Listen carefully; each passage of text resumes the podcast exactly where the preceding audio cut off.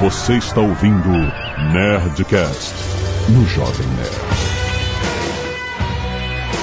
Landa, landa, landa, nerds! Aqui é Alexandre Antônio do Jovem Nerd cumprindo uma promessa. Aqui é o Guga, I'm just a little silhouette of a man. Aqui é o Américo Fazio falando e eu queria muito ter escrito Bohemian Rhapsody. Bom, aqui é o Bruno Gouveia e eu só não quero que façam a segunda parte do filme, por favor.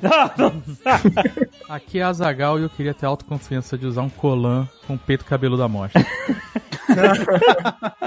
É, você nessa confiança. Muito bem, nerds! Estamos aqui finalmente! Depois de. Eu não sei quanto tempo a gente prometeu esse Nerdcast de Queen. Faz alguns anos. Talvez faça muitos Faz anos. acho que mais de uma década. Será? Eu acho que sim. Ah, meu Deus! Finalmente nós vamos conversar sobre a maior banda de todos os tempos! Que bom que ninguém falou nada. É isso mesmo, significa que todos concordam. E-mails! Canelada.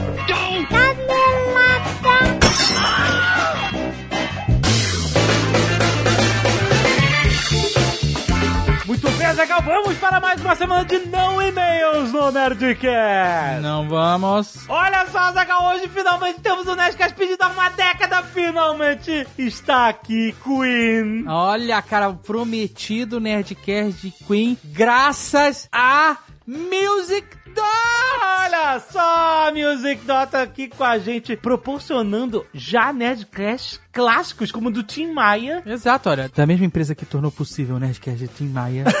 Não é assim? Temos o Nerdcast de Queen. E olha só, então enquanto estamos falando de música, você que tá cansado de ficar sem aprender nada nessa quarentena, você pode estudar música no conforto da sua casa, no seu próprio instrumento. É, você que sempre teve vontade de aprender a tocar um violão, uma Exato, guitarra, exato. aprender a cantar. Não precisa nem de instrumento, se você não tiver instrumento, vai cantar, malandro. Exato, olha só, a didática é inovadora, pensada pra aprender música de verdade online, só na Music Tot. Você pode estudar do zero, mesmo sem nunca ter encostado em um instrumento e vai do zero até o nível profissional, que tem professores com muita experiência, não só de aulas, mas como de palco, Azaghal. Vamos passar todas essas dicas pra você evoluir rapidamente, você já tocar sua primeira música. Já na primeira aula, tem aula de teclado, de piano, de violão, de guitarra, de baixo, de canto, de bateria, de ukulele, Azaghal. Olha aí. Tem muita coisa, tem muita coisa. Vai lá conhecer, porque todos os cursos inclusos estão em uma única matrícula. Você estuda o que quiser e quando quiser. Você entendeu? Aham. Não Você é assim, na- ah, eu vou fazer aula de ukulele. É tudo.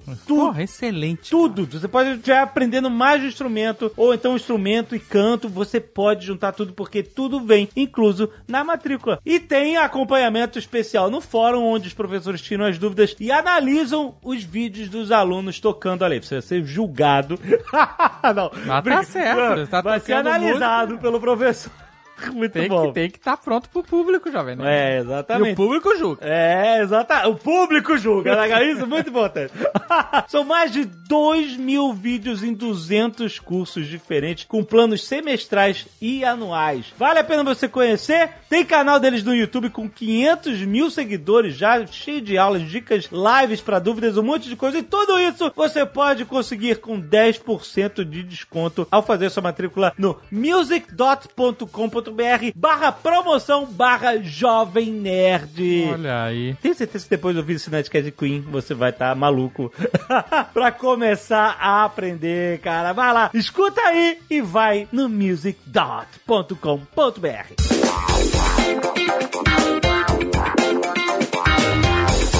hoje, Azagal, temos um Nerdcast extra. Exatamente, por quê? Porque tem alguns meses, Jovem Nerd, que tem mais do que quatro sextas-feiras. Exatamente, esse mês de julho tem cinco sextas-feiras, então nós teríamos uma janela de publicação Gap. dos nossos Nerdcasts extras convencionais que vocês estão acostumados a ouvir. Então, já que temos essa janela, nós estamos trazendo mais um Nerdcast extra, esse em parceria com a Genera Zagal. E olha, veio preciso e cirúrgico inserido no meio do seu DNA.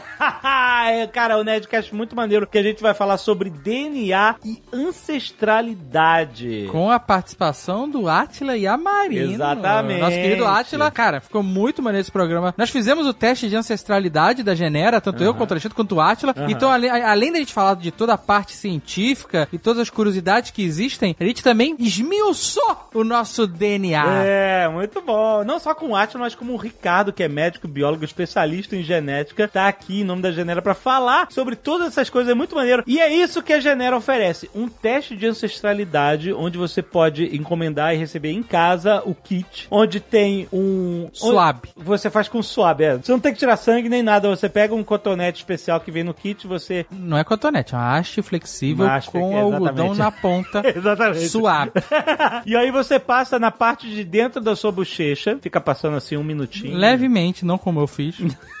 Exatamente. Aí você bota ela de volta no recipiente, fecha e manda pra Genera, onde eles vão analisar o seu DNA pra descobrir sobre a sua ancestralidade. tem Sim, muita coisa É sobre- muito legal. E também tem informações sobre nutrição, envelhecimento. Medicamentos. É, tem um monte de coisa, tem vários tipos de planos que você pode fazer da Genera que dão cada vez mais informações sobre o seu perfil genético pra um monte de coisa. É muito maneiro. A gente vai falar um pouco sobre os nossos exames nesse Nerdcast especial pra vocês entenderem o que, que o teste de ancestralidade pode informar sobre você e seus ancestrais, óbvio. E é importante você saber desde já que tem cupom de desconto que foi Ó. disponibilizado no episódio, especialmente pra quem tá ouvindo. O cupom é GeneraCast. Excelente. Ele dá 100 reais de desconto no Genera Standard ou no Genera Completo, que são dois tipos de teste diferentes que eles oferecem, certo? Então não deixe de ouvir o nosso GeneraCast hoje Sim.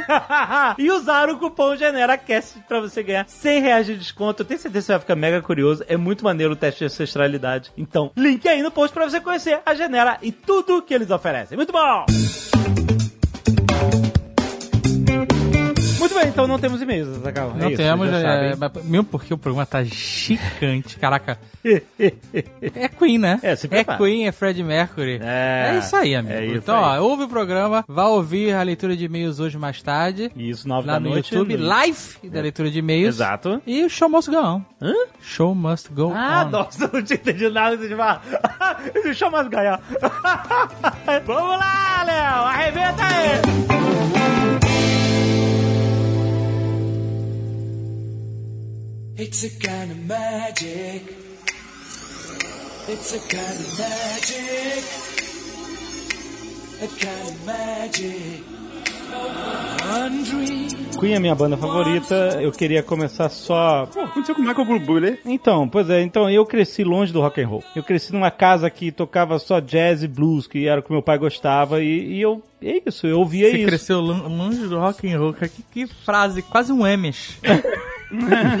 Então, eu não tinha contato. Eu não. Eu não É um, um mormon do Leblon. E aí, eu Eu lembro. cresci longe do rock and roll, aí um dia um jovem cabeludo tocou minha campainha e falou Ei, rockers!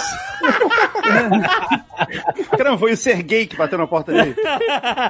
então, eu fui numa festa de play. Olha, E aí nessa festa de play tava tocando o Queen Greatest Hits 2. Alguém você levou refrigerante ou cheetos? Sério? É uma pergunta, é uma pergunta real. Provavelmente refrigerante. Aí você pensou na música, I want um refri. E aí,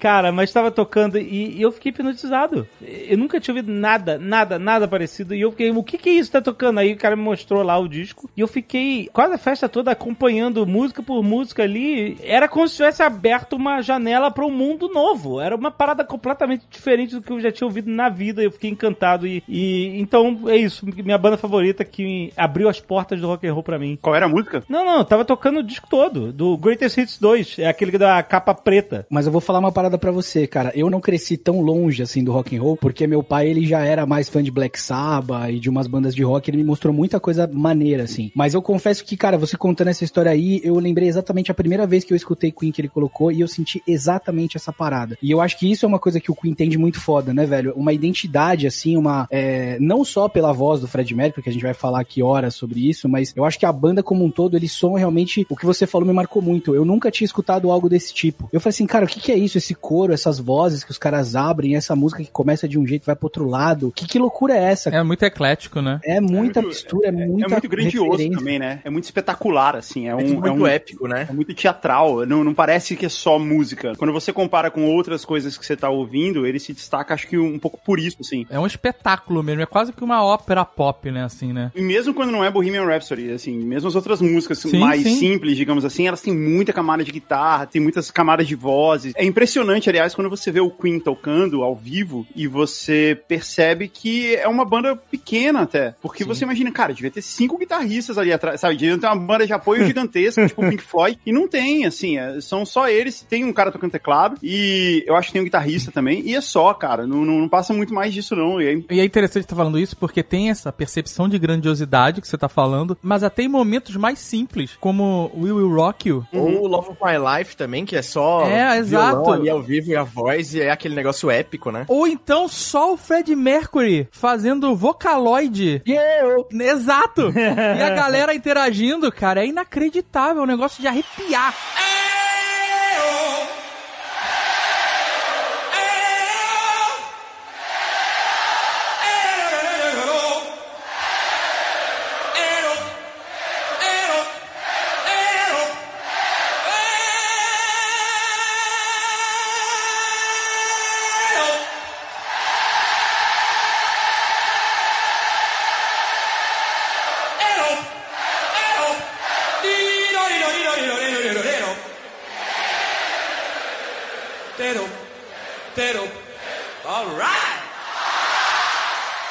Tipo, ele é a referência master de frontman, né? Não tem outro assim, não tem. Não, total, cara. Total. É, eu acho que essa parada que abriu o programa de a, a maior banda de todos os tempos e tal, acho que todos aqui concordam porque a gente ficou quietinho, vibrando em silêncio. Mas a questão do Fred Mercury, mesmo quem não acha que o Queen foi a maior banda de rock and roll de todos, mas vê muito ele como essa referência de frontman, pelo menos o vocalista da banda dos sonhos. Acho que todo roqueiro é o Fred Mercury, cara. Acho difícil, né? Não, não ter assim, não ter ele como primeira opção. Américo, você tá falando por você mesmo, mas assim, o que é impressionante do Fred Mercury como vocalista, ele teve como referência outros vocalistas de rock, o David Bowie, o Led Zeppelin, assim, isso faz parte das referências dele. Uma das coisas que chamava a atenção dele, ele fala assim, ah, minha referência é o Frank Sinatra, minha referência é o Elvis Presley, ou então a Judy Garland. Ele, ele falava muito isso da Judy Garland. Quando a Judy Garland canta, é um show, não sei, tipo, aqueles shows, assim, tipo, filme da Marilyn Monroe, sabe? Pra quem não sabe a referência, assim, é ela cantando com um monte de bailarino atrás, subindo uma escada, sabe? É esse tipo de coisa que a Judy Garland fazia. Ele fazia, inclusive, também, né? É, e ele olhava e ele falava, oportunidade. "Pô, isso é referência de um verdadeiro vocalista de rock, assim, é é legal que ele trazia essa referência de fora do círculo que já se fazia ali do rock que veio dos anos 60. Tem uma característica do Queen que é incrível. Eles fizeram a trilha sonora do Highlander, cara. Ah, é verdade.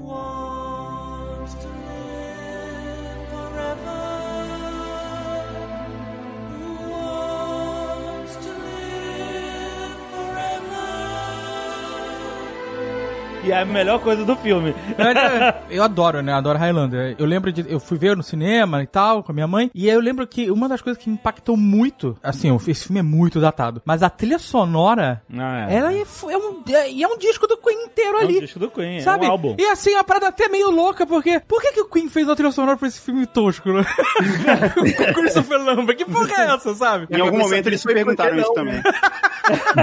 Mas você sabe que assim, o Highlander, o que a Zaga tá querendo dizer é o seguinte: Highlander é um filme que, pros velhos aqui, é um filme que tá no nosso coração, que a gente ama, mas ele não sobrevive ao teste do tempo. É um filme datado, como ele falou, tosco. Ele tem coisas É, boas é, até hoje, então- algumas transições, Sim, a tem, história é legal, tem, tem. mas ele é um filme muito datado. Mas eu muito. acho que o Ele vai ser refilmado, inclusive, só que não vai ter a trilha sonora do Queen. Como é que vai ficar isso? Pois é, então, porque eu acho que o que o Highlander é hoje, o maior valor do filme original, Highlander, hoje, é ser parte de um álbum do Queen. Sim. Entendeu? Ele é a parte visual do álbum do Queen.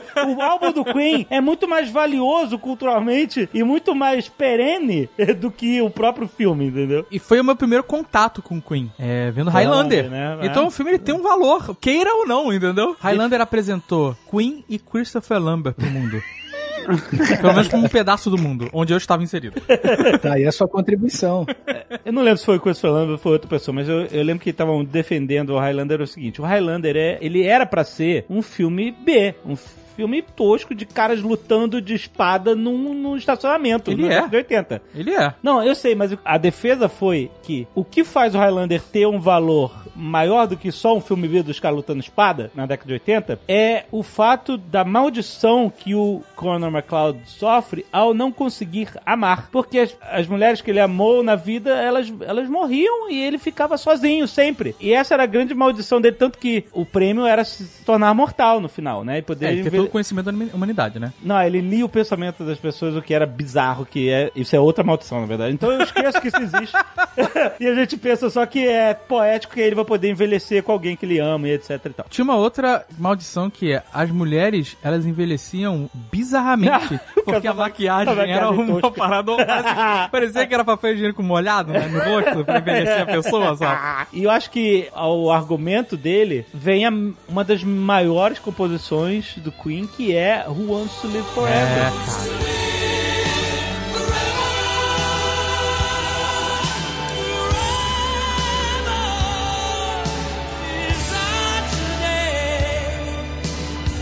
que essa música traduz justamente ma- o maior valor dessa história. Tipo, Who wants to live forever when love must die? É incrível. Eu tô arrepiado só de. Putz, grila. Eu, olha que eu nem tô. Eu só tô ouvindo. Vocês estão ouvindo a música aí. Eu não tô ouvindo quando tô gravando. Mas é só de. É arrepiante como eles conseguiram traduzir a essência do que faz essa história ser tão comovente. É foda demais. Peraí, eu tenho que falar uma coisa aqui. Hum. Que o nome do Fred Mercury é Farrokh Bulsara. Eu acho que é. eu, quando descobri isso, eu achei tão fascinante, sabe? Eu, o que eu, eu sempre acreditei. É Fred, o nome do cara é Frederico, tudo bem. Frederico.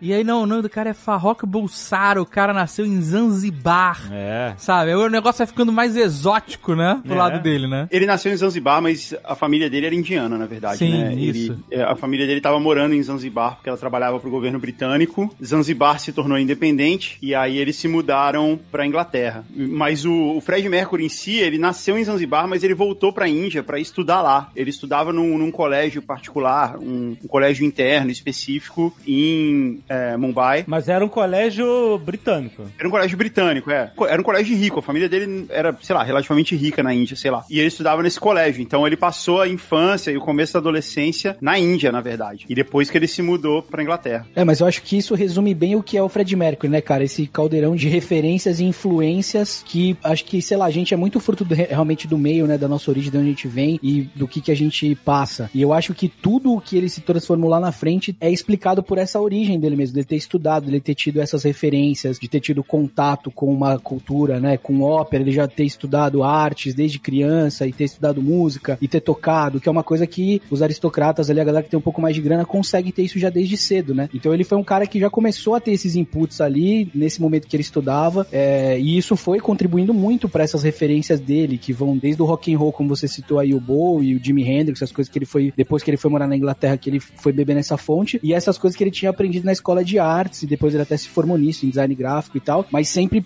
bebendo de fontes de ópera, de comédia dell'arte, de várias coisas, de teatro, de dramas gregos e tal, ele pegou tudo isso, misturou, e com a musicalidade dele, com o cara que ele é, então eu acho que isso tem muita influência no personagem e na persona dele, assim, né, como esse caldeirão de referências e inputs que ele teve ao longo do, da vida. Acho que uma coisa que ele é muito claro isso é que ele carregou pela vida inteira tudo isso, né? E lá pra frente da vida dele, quando ia fazer turnê no mundo inteiro e tal, o pessoal ia, sei lá, pro Japão e ia querer pegar é, eletrônico mais barato da banda, a equipe toda deles, ia pegar equipamento, ia pegar as coisas assim. Ele sempre era o cara que trazia obra de arte, trazia raridade de coleção de alguma coisa muito diferente. Então a vida inteira ele trouxe bastante esse negócio de ter essa cultura diferenciada, né? E ele falava que não acompanhava banda que tava no hype e tudo mais, mas o pessoal falava que ele acompanhava assim e era até meio ciumento, né? Que ele era bem competitivo também, né? Até porque na Inglaterra, esse lance de. Eu, eu falei isso no episódio do Elton John. Na Inglaterra, a música é como se fosse um esporte nacional, assim. E nessa época era mais ainda. A ideia de que você vai lançar e você vai estar nas paradas de sucesso e que número que você vai alcançar. E isso é algo que toda a população em geral, assim, da Inglaterra acompanha, sabe? Fica comentando isso como se fosse campeonato de futebol, entendeu? Quem que tá subindo, quem que tá descendo, quem que lançou um disco. e foi um fracasso, quem que lançou um disco e foi pro primeiro lugar. Isso é um negócio muito importante na Inglaterra, faz parte muito da cultura inglesa até hoje. Até hoje eles têm um, um negócio que é quem vai ser o single do Natal, quem é que vai vender mais no Natal. É como se fosse uma final do campeonato de música do, do país, assim. É um negócio Tanto, muito- Guga, que eles têm a parada, né, cara? A parada deles lá de sucesso, quem fica mais tempo no topo e tal. Se não me engano, foram eles que fizeram isso, que criaram essa história toda, né? De você ficar em primeiro lugar e depois foi pros Estados Unidos. E cada país acabou criando a sua, o seu É, umas e-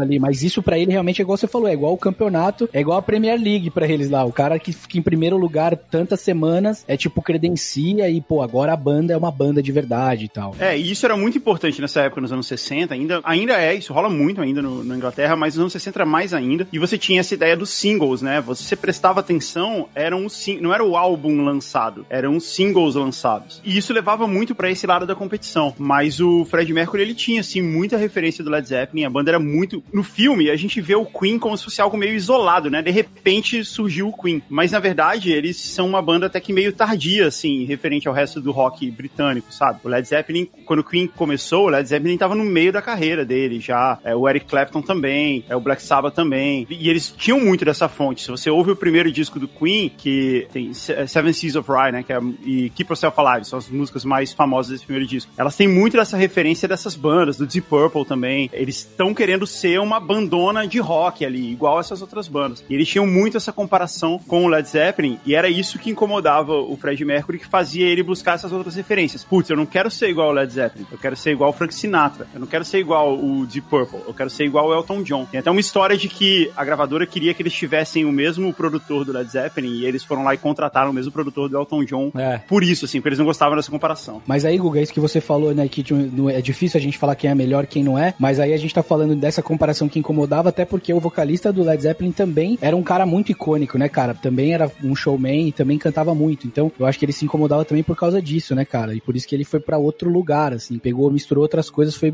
beber de outras fontes pra se diferenciar mesmo, porque como você falou, o Queen, embora ele tenha sido uma banda dos anos 70, ele é reconhecido mesmo e ele é lembrado como uma banda dos anos 80, né? É, e tinha também que o Led Zeppelin, a gente vê hoje o Led Zeppelin como uma banda classic rock, dinossauro, coisa assim. Mas na época que o Led Zeppelin surgiu, eles eram uma banda sexy, eles eram o equivalente a uma boy band, entendeu? Mais ou menos, mais ou menos, assim, não, não, não é uma comparação perfeita, mas... É uma boy É. band hippie, né? Tipo. É, não, é assim, eles eram até meio, meio desprezados, assim, pela galera mais da música mesmo, mais do blues, assim, o Eric Clapton, The Cream, os Yardbirds, assim, eles olhavam pro Led Zeppelin mesmo como, ah, é, não é bem, é é um lance mais pop, entendeu? Eles, eles, é um lance mais iconoclasta, assim, eles olhavam mais pra esse lado. Esse respeito que o Led Zeppelin tem como classic rock, ele meio que veio depois, assim. Então isso incomodava também porque o, o Robert Plant, vocalista do Led Zeppelin, era um cara bonito, né? Ele era sexy, ele era um sex symbol. E o Fred Mercury, ele era muito self-conscious, assim, ele era muito preocupado com a própria imagem, né? Porque ele tinha aquela mordida e tal, então ele era sempre muito preocupado da maneira como ele era percebido em relação a isso. O Fred tinha. Ele tinha quatro dentes a mais na boca, né? Ele tinha hiperdentia, exatamente. É uma condição que é sabia. Que algumas pessoas têm mais dos 32 dentes e ele tinha quatro dentes a mais. Mas o que? Dois em cima, dois embaixo? Eu acho que era dois, é, quatro, dois de um lado e dois do outro. Por isso que empurrava os dentes da frente Sim. dele lá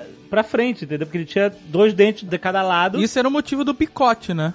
É, é, ele tinha essa preocupação. Eu vi uma entrevista com o fotógrafo deles, né, que fotografou ah, t- desde os primeiros álbuns e tal. E ele tinha preocupação enorme de tirar foto de boca fechada sempre, não deixar transparecer que ele tinha os dentões e tal, que era um super trauma dele e tal. E aí eles, o fotógrafo mesmo falou assim, quando eles já tinham grana, falou assim: pô, você tem grana, cara, que você não tira esses dentes, você pode fazer um tratamento disso. E ele disse que o Fred tinha medo disso alterar a voz dele. É, mas é isso que eu ia perguntar agora. Eu já li superficialmente, ou seja, cabeçalho de notícias, em que dizia que o Fred Mercury tinha alguma condição física específica que fazia ele atingir. Então, mas eu já li um artigo que falava que a voz dele, essa voz que ele tinha, não era por causa dos dentes. Eu acho que são duas coisas diferentes. Eu, assim, cara, eu sou muito rato de Queen, eu gosto de ver todos os documentários. E eu já li, inclusive, essa coisa de ler sites e coisas e lá do bem histórias malucas, assim. Eu, cara, eu gosto muito desse tipo de coisa. E as coisas que eu vi, que eu é, li, é que, sim, ele tinha essa coisa dos dentes, que eram quatro dentes a mais mesmo no fundo da boca, então empurrava toda a arcada dele pra frente. E isso fazia com que a abertura da boca dele fosse diferente justamente por causa disso. Mas, de fato, as notas que ele chegava e o tipo de vibrato que ele conseguia e as frequências que ele alcançava, eu vi uma galera falando que era porque ele conseguia, né? Pra quem não sabe, a gente fala cordas vocais, mas a gente tem pregas vocais. Porque ela parece muito mais um furico, assim, que abre e fecha, do que de fato uma corda de violão. E o ar passa por entre ela quando ela abre e fecha, como uma prega mesmo. E aí, pelo que eu vi, ele era um cara que ele conseguia vibrar as pregas vocais e as ventriculares também ao mesmo tempo. Então ele conseguia jogar a voz dele pela respiração, pelo diafragma, onde ele queria que ressoasse, era uma voz de cabeça ou de peito e tal. Ele conseguia meio que mudar o timbre da voz dele de acordo com o que ele queria pra melodia da música, pra tonalidade e tudo mais. Então, cara, é, ele tinha mesmo essa coisa de aparência, tanto que tem vários documentários, entrevistas dele, que quando ele sorri, ele coloca a mão na frente. Não sei se vocês já repararam nisso, mas tem várias entrevistas dele quando ele tá fumando, ele dá uma risada, ele meio que cobre assim a mão. E aí ele deixou o bigodão pra tentar esconder. O meu irmão não tinha esses dentões, mas ele tinha essa coisa de rir e botar a mão na boca, assim.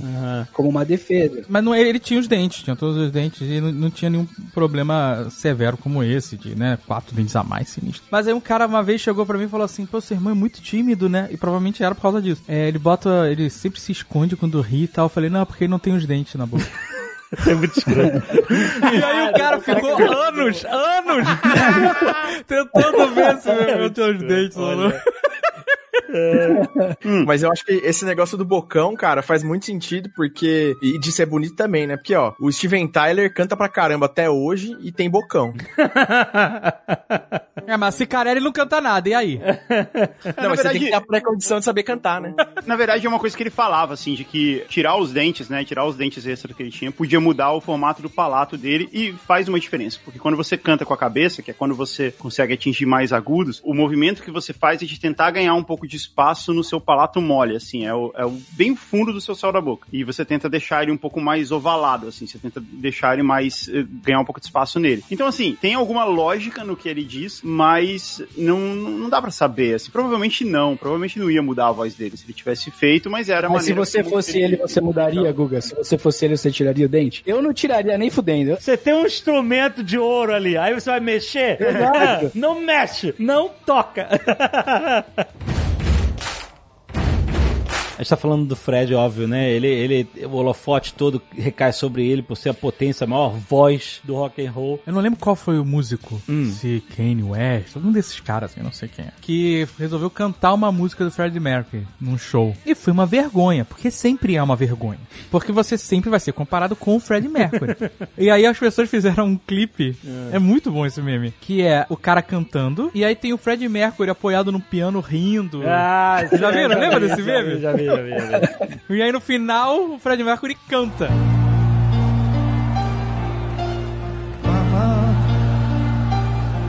I just killed a man. Put my gun up to his head. The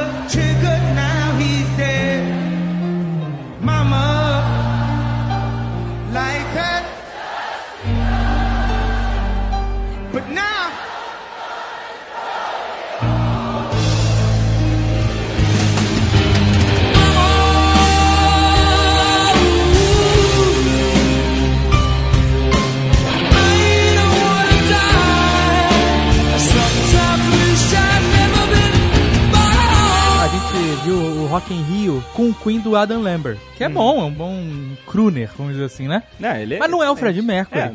E a gente terminou, é português, a gente terminou de ver. E a gente falou assim: a gente precisa ver muito um show do Fred Mercury, cara. Dá uma limpada, né? Exato, é tão gritante a diferença, por melhor que seja o cara que esteja lá Não, mas- fazendo o job, É, sabe? sim. Porque assim, eu acho que a única maneira de interpretar o Queen hoje é fazer algo completamente autoral e, e diferente, Totalmente sabe? diferente. aham. N- não tentar emular um Fred Mercury é impossível. Ah, mas coisa, o Adam Lambert é muito bom. Ah, mas não chega Ele, nem ele é muito bom. Não, mas não. Mas não, eu sei que não é, mas ele, ele fala isso, gente. Não, não tem como eh, comparar. Mas é tipo ver uma banda cover boa É, e mas é, mas é exatamente isso. O Rock in Rio, ele tá cantando e você tá curtindo, porque é o Queen. E aí você lembra das coisas, tem memória afetiva, é um puta som, e é o Brian May. E aí é o Adam Lambert fala, puta, tá legal, o cara canta pra caralho. Mas aí quando tem os momentos que entra o Fred Mercury no telão, Nossa! é um, é um soco na boca do estômago, né, velho? Instantânea a comparação. Você fala, puta. Eu pago pra ver um show holográfico do Fred Mercury, mas não pago pra ver um do, do Adam Lambert, entendeu? Essa é a parada. Eles fizeram um caminho muito bom de como poder continuar a banda. Porque, assim, é muito triste que o Fred Mercury tenha morrido e tal, mas é injusto que os caras da banda. Tá, agora a gente não pode mais fazer mais nada. A gente continua aqui, vivo, e a gente não pode mais fazer show e tal. Não, eu É. entendo isso, mas olha só, eles podem continuar ganhando royalties pra sempre, continuarem milionários, que é um bom caminho. Por exemplo, o Beast Boys, tem um documentário deles agora. E quando um deles morreu, eles falaram: acabou o Beast Boys. Não dá pra ser mais, mesmo que a gente queira, sabe? E eu acho que é um pouco disso, porque apesar da banda ser toda incrível e o Fred Mercury não ser o único talento dessa banda isoladamente, é um conjunto, cara. É tipo, caiu uma perna, não vai ficar de pé o banco, vai ficar tronchinho. O banco tá tronchinho, sabe? é? Essa que é a parada. Mas eu acho que os caras têm um puta tesão de tocar também, né, cara? Deve ser muito difícil você tomar essa decisão. É, então, não é, não é só uma questão de grana, é uma questão Grana, de poder tocar. Eu acho que eles conseguiram é, um jeito bom de. Primeiro que eles se apresentam como Queen plus Adam Exato. Lambert, né? Então eles, eles colocam ali que, tipo, ó, a gente não tá tentando substituir o cara, não se preocupa. É só uma maneira da gente continuar tocando nossas músicas. E eles têm essas coisas de que ele aparece no telão, até porque o Queen sempre tocou com esse playback, né? Pra tocar Bohemian Rhapsody ao vivo, não tem outro jeito, tem que entrar esse playback no final. Acaba sendo como uma homenagem, assim. Eu acho que é muito legal o show com o Adam Lambert. Então, mas eu acho que eles deviam investir mais na tecnologia da holografia. Eu acho que eles têm essa possibilidade, um caminho pra eles.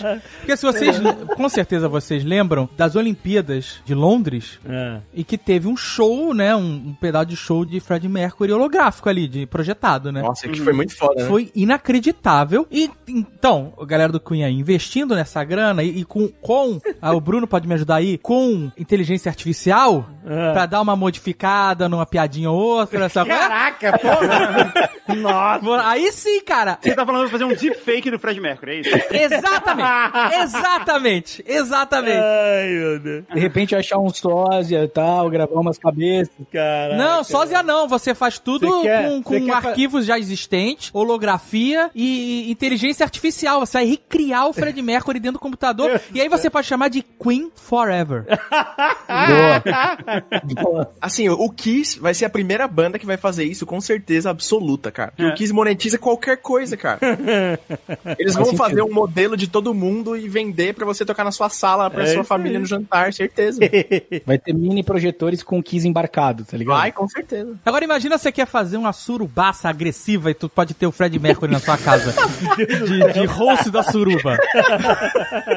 Isso com óculos 3D seria um negócio 360. VR, seria um negócio. amigo, VR. Imagina, VR. Cara, VR. e tinha muito que ter o negócio dele fazendo as, as- os trejeitos, sabe? De passar a mão no braço enquanto você tá quieto, assim.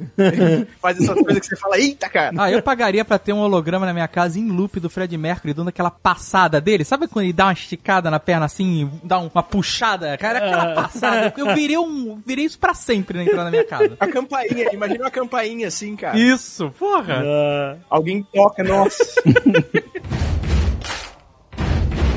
quando o Fred Mercury se mudou pra Inglaterra, ele se mudou pra mesma região que o Brian May morava. E o Brian May e o, e o Roger Taylor tinham uma, uma banda chamada Smile, tocavam, né? E o, e o Fred Mercury era- virou fã dessa banda. O Fred Mercury teve umas bandas também, né? Antes e tal. E ele, e o cara via o, o show dos caras. A história foi que quando o vocalista saiu da banda, o Fred Mercury pulou pra eu, eu, eu quero, eu quero. Sei cantar todas as músicas, me É, ele já aí. tava assediando bastante, né, pra entrar na banda e, e o que aconteceu foi quando o vocalista antigo saiu, eles já, ele já tava lá enchendo o saco pra entrar e conseguiu. Não tem nada do filme lá que ele andou na rua e cantou. É, ele é, ele é basicamente uma grupo que cantava pra caralho e era fã da banda, né? Real, assim. Não, mas mais ou Cara- menos, assim, porque existia um movimento de bandas no- em, em Londres, assim, de as bandas tocarem e o, e o Fred Mercury tocava também com as outras bandas. Então, os caras já tinham visto ele se apresentar e tal. Eles eram amigos porque eles. É, é normal, as bandas vão ficando amigas umas É. das outras. Assim, não, não tinha muito Mas essa, essa, Mas essa ele relação. tinha que ele- vontade de entrar no Smile, não tinha, Guga? Não, tinha. ele era fã do Smile, ele falava super bem e tal, e ele também não, não, não tinha se saído muito bem com as bandas nas quais ele tava. É porque, assim, os dois caras, né, o Roger Taylor e o Brian May, e o vocalista do Smile também, ele era muito bom, assim, eles eram meio que acima da média do resto da galera que tocava ali. Era isso que chamava a atenção dele, porque ele também se sentia acima da média do resto, né? Por isso que ele gostava da banda, assim, por isso que ele tinha esse respeito todo pela banda. O Roger Taylor, o, o baterista do Queen, ele canta pra caramba, assim, ele tem uma voz super aguda, e ele é muito bom nesses backing vocals, e isso chamava bastante a atenção. Tanto que o Galileu é do Roger Taylor, né? Eu não sei o que foi isso.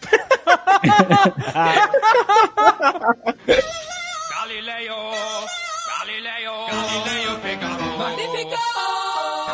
Mas esse lance de a cena ser muito boa e a galera ter uma régua alta, é, realmente é- era muito foda, né? Tanto que, assim, individualmente, não só o talento deles da música, mas, assim, individualmente os caras eram também diferenciados, né, velho? Pra quem não sabe, o Brian May, ele é PhD em astrofísica, velho. Uma vez eu tava vendo um documentário da Discovery Channel da NASA e ele apareceu como consultor, tipo, falando que ele tava pesquisando uma parada com a NASA. E holograma nada. Olha o negócio do holograma. Porra, o cara é PHD. Tem a ver com o holograma. O cara é PhD em astrofísica, cara. Cara, se o cara é um PHD em astrofísica, tu acha que não consegue fazer um holograma? Acho que não. O cara sabe estudar, amigo. É o caminho pronto já. Ele é muito inteligente, velho. Ele virou reitor da Universidade de Liverpool, se não me engano, também. Porque assim, o cara, ele já era isso. E, e o, o Deacon John, né, que era o, o John Deacon, depois os caras fizeram ele inverter o nome, porque eu acho que o Fred falava que era mais sonoro e tal. Ele era engenheiro eletrônico. E segundo as coisas que eu vi, ele que construía os próprios amplis de baixo que ele usava pra tocar, tá ligado? Então, tipo, além de musicalmente eles serem muito foda, eles, como indivíduos mesmo, eles eram muito inteligentes, muito. E o Brian May fez a própria guitarra. É tipo um Jedi que tem que fazer a própria lightsaber. O cara fala, com a moedinha, né? Ele ainda toca até hoje com a moeda. Inclusive, A se você galera- olha a, a Red Special, você vê que ela tá desgastada nos captadores por causa da moedinha que ele vai batendo, assim. Sei lá, 50 anos. Exato. E a galera fala hoje em cultura maker e tal. Ele fez a guitarra dele, cara, com madeira da lareira dele. Pegou a mesa que ele tinha, foi lá, fez o desenho e já estudando o shape, a acústica que tinha. Que na época ele não tinha grana pra comprar uma Fender, uma Gibson e tal. E ele começou a ver qual o corpo da guitarra que queria, que entregaria o timbre, a sonoridade que ele queria. É um Jedi. O Brian May é um Jedi da música, mano. Ele fez junto com o pai dele, quando ele era adolescente, a guitarra. E ele tinha um, um objetivo específico, que ele queria que a guitarra dele soasse igual a guitarra do Jeff Beck. Ele queria que a guitarra tivesse um ganho muito alto nos captadores. Então eles começaram a criar uma guitarra que fizesse isso. Mas na verdade foi uma má ideia, assim, porque foi um esforço muito grande que eles fizeram que não valia a pena, assim, de, É, eu- de ter feito. Eles dizem que eles fizeram a- o braço da guitarra com uma madeira do- da lareira, e isso é um esforço muito grande, assim, é um esforço muito. É muito difícil você esculpir um braço de guitarra na mão, ainda mais em madeira desse tipo, assim, madeira que é muito porosa e tal. É engraçado porque, ao mesmo tempo que é muito legal, porque a guitarra é lendária e tem o som dele, etc., foi tipo um caminho muito difícil que ele escolheu, entendeu? Era mais. Ele, ele teria saído melhor se ele só tivesse comprado a guitarra. O Guga não estraga a história, é uma história foda do rock and roll, Pois cara. é, eu não cara entendi construiu essa a própria também. guitarra. Não, não, eu não tô estragando a história. A história é foda. Imagina, a guitarra é lendária. Ele tem uma guitarra que ele construiu com o pai dele. Imagina que, que foda isso. Mas assim, Mas como é que ele teria se saído melhor? O cara é o cara do Queen. Acho que deu certo. não, assim, teria dado menos trabalho. Foi isso que eu quis dizer. Ah, tá. Ele poderia ter tido menos trabalho. Mas é muito maneiro porque a guitarra se torna lendária a partir disso. Porque ele criou um monte de, de controles que são meio incomuns, assim, numa guitarra. São os controles. É muito botão, entendeu? Que não, não É, precisava cara. ter. A eletrônica é meio bizarra, porque ele tem controle É. de fase, daí quando liga e desliga um, é, é bem diferente, assim. É, tem 21 combinações ali a guitarra, né? De você ligar todos os captadores, vira humbucker, vira single, anula a fase, inverte. Ele vende isso hoje em dia? Essa é a minha pergunta. Ele vende isso? Vende, velho. Lógico que vende. Ah, então deu certíssimo. então deu certo no final, cara. Não, então, ele vende super mal, é, é muito mal feito, assim, ele nunca aproveitou bem essa, isso a ponto de fazer essa guitarra ser vendida e disponível. Todas as vezes que ele tentou, deu meio errado. Ela é disponível e tal, mas ela não... São réplicas, né, obviamente, não é a guitarra que ele fez, não é ele que faz. E as réplicas não são tão boas. Assim, ele nunca ganhou o dinheiro que ele merecia ter ganhado com isso daí. Porque ele tá focando errado. E tá focando errado. Se tivesse focando em holograma, Uma... o mais legal é que o trêmulo da guitarra dele é feito com kit de faca e mola de moto. se eu soubesse o que é trêmulo, eu teria ficado impressionado. É aquela alavanquinha guitarra. alavanquinha. Ah, tá, tá. Ah, maneiro, maneiro.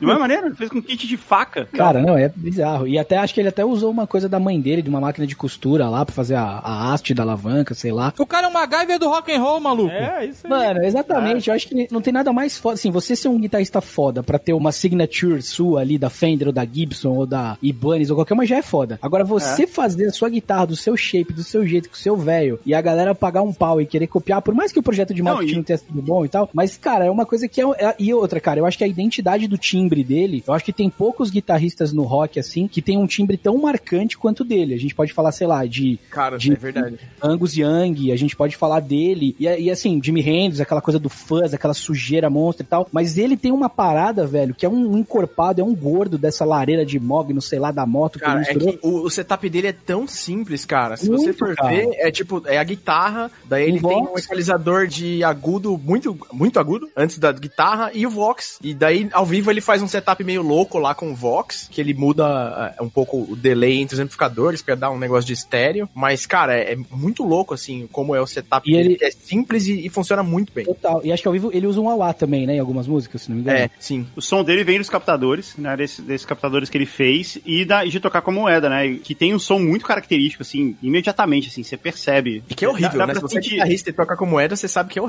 Não, e é isso, cara. Eu lembro quando eu fiquei sabendo disso, dessa história, eu falei, não, beleza, lógico, peguei a primeira moeda de 5 centavos que eu tinha, de 10 e fui tocar. E, cara, é muito difícil, é uma experiência, sabe, horrível. O som realmente fica muito mais metálico, né? Metalizado ali e tal. Mas é, cara, é pavoroso, assim, cara. Pra quem É tá difícil. acostumado a tocar de outro jeito, é outra vibe. Mas você não estava tocando com a moeda que o diabo te deu.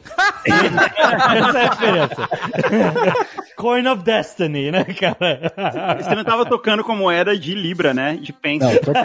É diferente. Ele tem uma moeda específica. É, ele tem uma É, moeda é específica que ele usa pra tocar e que não, é, não existe mais, né? Ela não, é, ela não tá mais em circulação. E então, de vez em quando, eu vi uma entrevista dele falando que de vez em quando ele compra, ele acha alguém vendendo um pacote dessas moedas, que ela também não é raríssima, não é, não é assim. Ele acha alguém vendendo um pacote dessas moedas, ele vai lá e compra pra ele não ficar sem. Não, Mas ele. tão- A gente tá comparando a gente, que é nível 1 com item comum, e ele que é nível 20 com item legendário.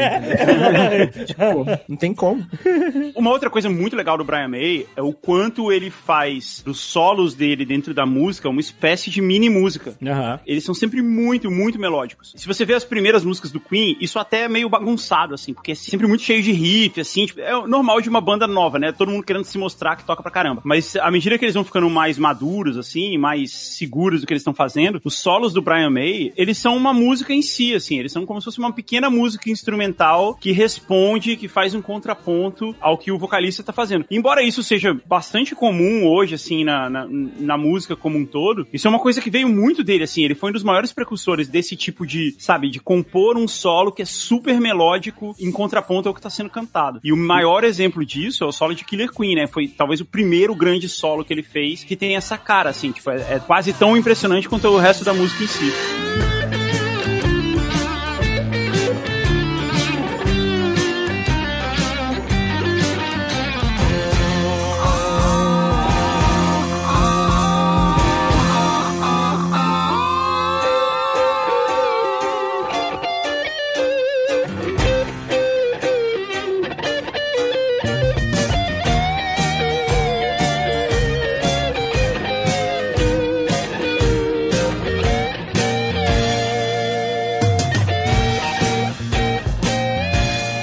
Como se ele estivesse cantando, né? É isso, eu sempre acho que esses grandes solos e tal é o guitarrista cantando através da guitarra. Mas assim, isso já existia, tipo, os Beatles faziam bastante isso, tem muitos solos dos Beatles que são super melódicos, mas o normal, ainda mais nessa época que o rock tava começando o rock de arena, né, o rock super grandioso e tal, o normal é que o guitarrista tocasse algo que fosse difícil, né, que fosse impressionante, assim, que fosse muito rápido e tal. Existia sim o solo melódico, os solos são melódicos, eu, eu tenho solo de Stairway to Heaven na cabeça, assim, eu sei como ele é. Ou o solo de, sei lá, Whole Lotta Love, assim, a gente sabe, mas ele levou isso pra um nível ainda maior, assim, de não, o solo, ele, é- a técnica, ela serve a melodia, e não, não o contrário. Eu acho que o Brian May tem um negócio também, todos do Queen, na verdade, que eles sabem trabalhar o, o talento dele pra formar a textura correta da composição, pra sustentar o que eles querem passar naquele momento, sabe? A textura correta da composição, cara.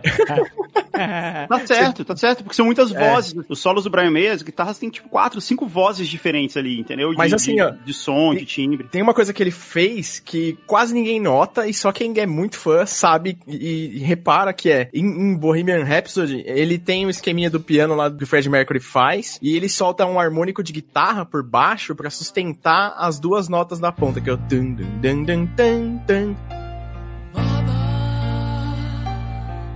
just killed a man.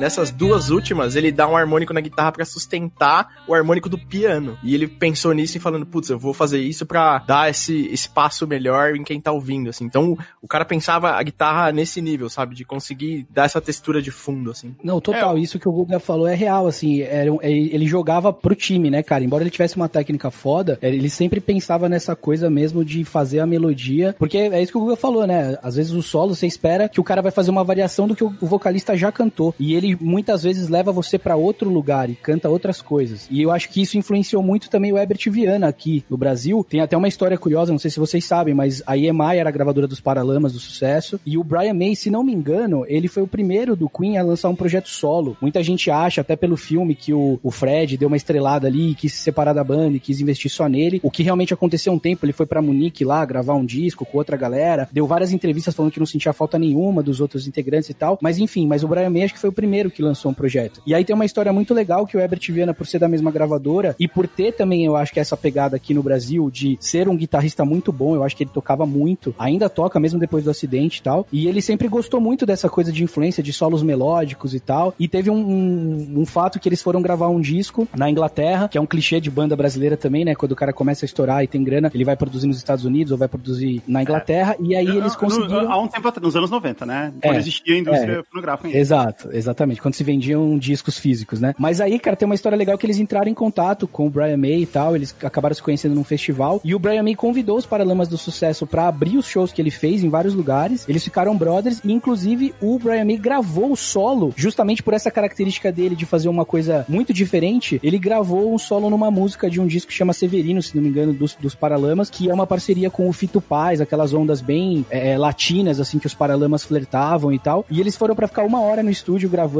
que o pessoal da EMI fez a parceria lá, a ponte, e ele ficou lá, sei lá, três horas gravando com a banda, e, sei lá, abriu 20, 30 canais de guitarra pra ir trabalhando essas texturas que o Bruno falou de harmônico, de fazer só um detalhezinho, um delayzinho aqui, um reverb ali e tal.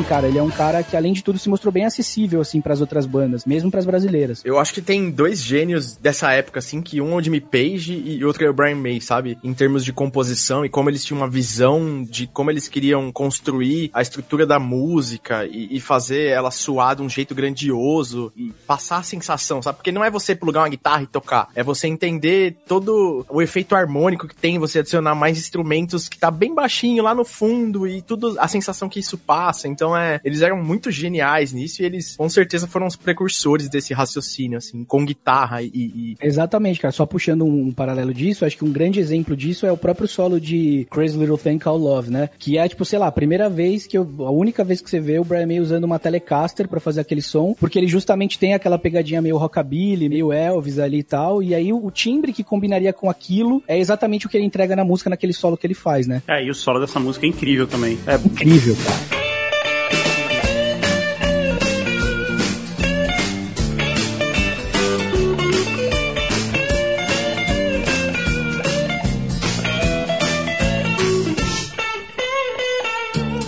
Outro exemplo muito forte disso é o Slash, né? O Slash talvez seja o maior filhote do Brian May, assim, que, tipo, foi muito longe depois. Essa é a fonte onde ele bebe no... e também levou isso para um outro nível, né? De você fazer com que o solo seja uma música dentro da música, assim. Você vai em show do Guns N' Roses e a galera canta o solo. É, o solo é tão melódico, ele é tão memorável que a galera canta o solo junto com a guitarra ali, porque ele é uma parte muito importante da melodia. E aí eles faziam ah, músicas com três solos. Knocking on Heaven's Door tem dois, três solos. Uh, Out of Mind também, assim, porque o solo é uma parte quase tão importante da música, ou tão importante da música quanto a parte que tem letra, e o Brian May certamente é o precursor disso. É, quem é músico, que nem acho que vocês dois também são, e cara, é, tipo, pra você escutar um instrumental e alguém cantando, às vezes não faz diferença, porque você tá prestando atenção na melodia e como aquilo completa o restante da composição. Exatamente.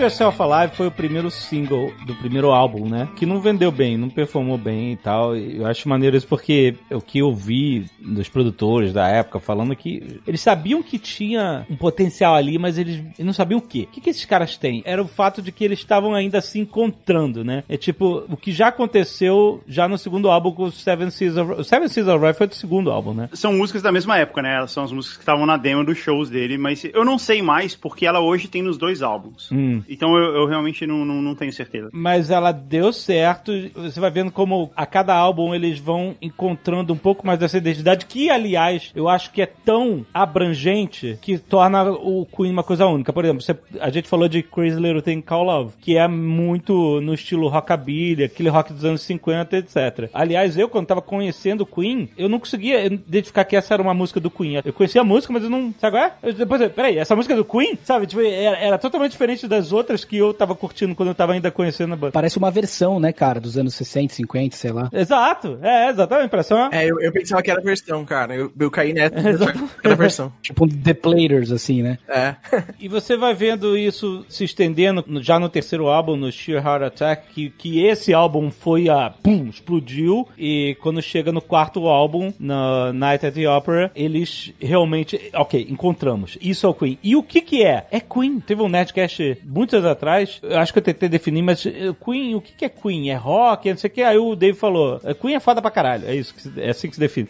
mas eu acho que essa abrangência de temas deles é tão grande que apesar de vocês até terem falado que Queen é basicamente uma banda dos anos 70 e ela respira muito o rock, a cultura dessa época, talvez vocês tenham outra opinião, mas eu acho que é muito mais atemporal do que qualquer outra banda. Tipo, você, você consegue ouvir várias músicas dos anos 60 e 70, você consegue colocar ela no, no contexto da época, etc e tal, mas o Queen tem músicas que você não consegue colocar em um momento temporal, porque ela, ela funciona igual até hoje. Era isso que eles queriam, e no começo da banda, esses caras de gravadora e das rádios e, e das revistas na época, eles explicavam o Queen como Led Zeppelin meets Zig Stardust. Zig Stardust era um projeto do David Bowie, né? Era, era um, era um disco dele que ele interpretava um personagem chamado Zig Stardust, que ele tinha uma banda espacial, assim, era um cara alienígena que tinha uma banda, e era o maior sucesso do David Bowie na época, e ele tinha um lance meio futurista, tinha um lance meio teatral também, que era muito legal, fazia muito sucesso, mas o a parte sonora era muito ligada ao que vinha do Led Zeppelin mesmo, assim, essa comparação era, ela sempre teve ali no começo, porque como eu falei, o Led Zeppelin estava no meio da carreira deles quando o Queen surgiu. E esses caras de gravadora, eles tinham muito esse negócio de, tipo, você tem que tentar, assim, você tem que pegar uma nova banda e sair lançando coisa, porque uma, uma vai colar. É, e eles tinham muita dificuldade justamente por causa disso aí que você falou, assim, era muito difícil de, de você, apesar de eles darem essa descrição, era um pouco difícil de falar, enlatar isso pra vender, né? Era difícil saber, tipo, em qual prateleira do mercado você vai colocar isso pra vender. É, é. Gravador era tipo fundos de investidor hoje em dia, porque eles pegam um monte de startup e vê quem dá certo, eles faziam com um monte de banda e É quem dá isso aí. certo. né? É, Era tipo isso, é, mas era, era bem isso mesmo, era como se fosse uma startup. É uma ótima comparação. O que fez eles surgirem, tipo, não, cara, é isso aqui mesmo e tal,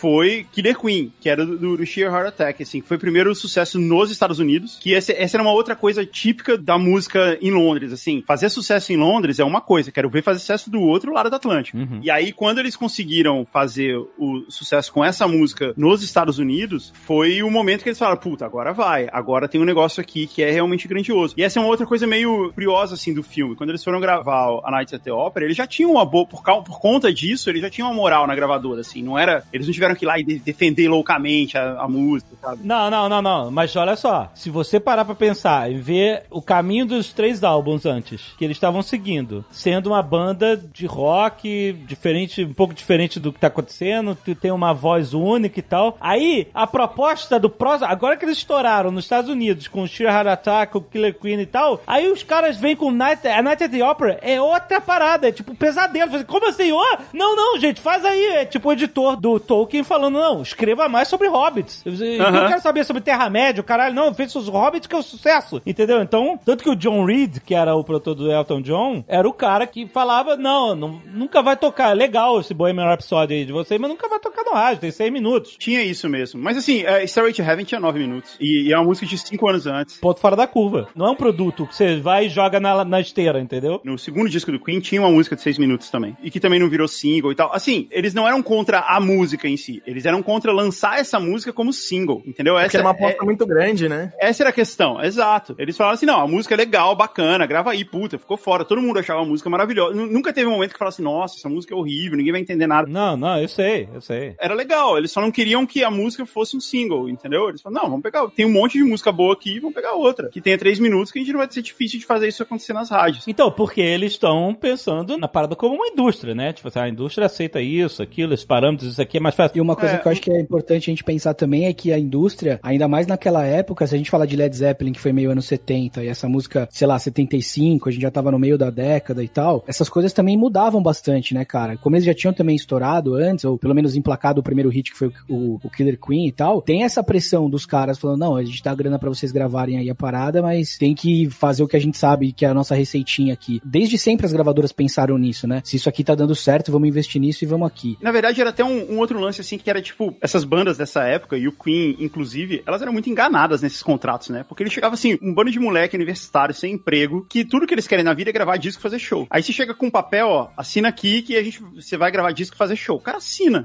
Então o cara nem, nem tem noção de que ele não vai ganhar a maior parte daquela grana. Então, uma maneira de fazer isso, de meio que de, de tornar isso fácil, era falar assim, ó, a gente vai colocar vocês no Abbey Road pra gravar. Maior estúdio que tem. Vocês têm uma verba de X milhões de, de libras aqui pra contratar a orquestra que vocês quiserem, pra comprar todos os amplificadores que vocês quiserem. E aí, tipo, eles achavam que isso era legal, entendeu? Era, na verdade, era o equivalente, assim, a, tipo, dar um monte de brinde pra eles, pra não ter que dar dinheiro depois, entendeu? Pra não ter que dar royalty, pra não ter É, que, e nessa, dar e nessa época, os equipamentos, os meios de produção eram muito caros, né? Era Guga? Muito tocou- caro, Você tocou um exato. ponto interessante. Quando eles gravaram antes, quando eles gravaram na- no lendário Trident Studios lá, que era tipo um Abbey Road também, os Beatles gravaram, uma galera gravou lá, eles gravavam de madrugada porque era o único horário que nenhuma banda grande queria gravar. Que o Clapton não queria gravar esse horário, os Beatles não queriam gravar. Então, eles ficavam meio que dormindo lá, esperando ter uma, uma brecha no horário pra eles poderem en- encaixar e gravar. E nesse disco, A Night at the Opera, por mais que eles tenham comprado algumas brigas com a gravadora e terem peitado, até porque eles já tinham é, esse primeiro hit estourado no- lá nos Estados Unidos, então eles tinham é, moral pra isso, essa coisa até no filme é bem retratada, né? Que a, a- a música era o lance do Fred, a coisa do Fred, que era uma brisa dele, que ele ficou gravando, tipo, muitas e muitas horas pra fazer essa música. É, então, eles começaram a fazer Bohemian é, em outro estúdio e depois eles foram pro Rockfield, né? E daí no Rockfield eles fizeram a versão que a gente conhece. Exato. É, e, então- e que eles curtiam a parada, né? Isso eu acho que é uma coisa que é legal do filme também, e que aparentemente é a realidade, assim, pelas entrevistas e tal. Como banda, assim, eles curtiam a ideia de que não, a gente vai ficar, a gente vai ficar gravando essa música até não poder mais. A gente vai gravar 50 tracks dessa música. A gente Cara, tem um monte 70 horas e 180 faixas na música. Nossa. Olha isso, cara. E ela era Não, e maior, né? Ela tem seis Não, minutos porque ela foi reduzida. A primeira versão dela tinha mais coisa ainda. E numa Não, época, né, que pra você, desculpa, Bruno, mas uma época que você, pra abrir esses 180 canais, você tinha que ir somando, né? Você tinha que ir É, porque- gravando, aí exatamente. juntando, aí abria mais canal, não era igual hoje, que você Tinha praticamente... 24 canais e aí você gravava, sei lá, seis canais de uma ideia do piano. Daí você jogava tudo pra um canal É. e fazia isso com o outro. Daí você ia juntando, ia juntando, ia juntando. Cara, Você ia, imagina você ia fazendo a mix enquanto você grava, na real, né? É, cara, é surreal. Eu já ouvi falar isso e isso é totalmente lenda e vocês que sabem mais do que eu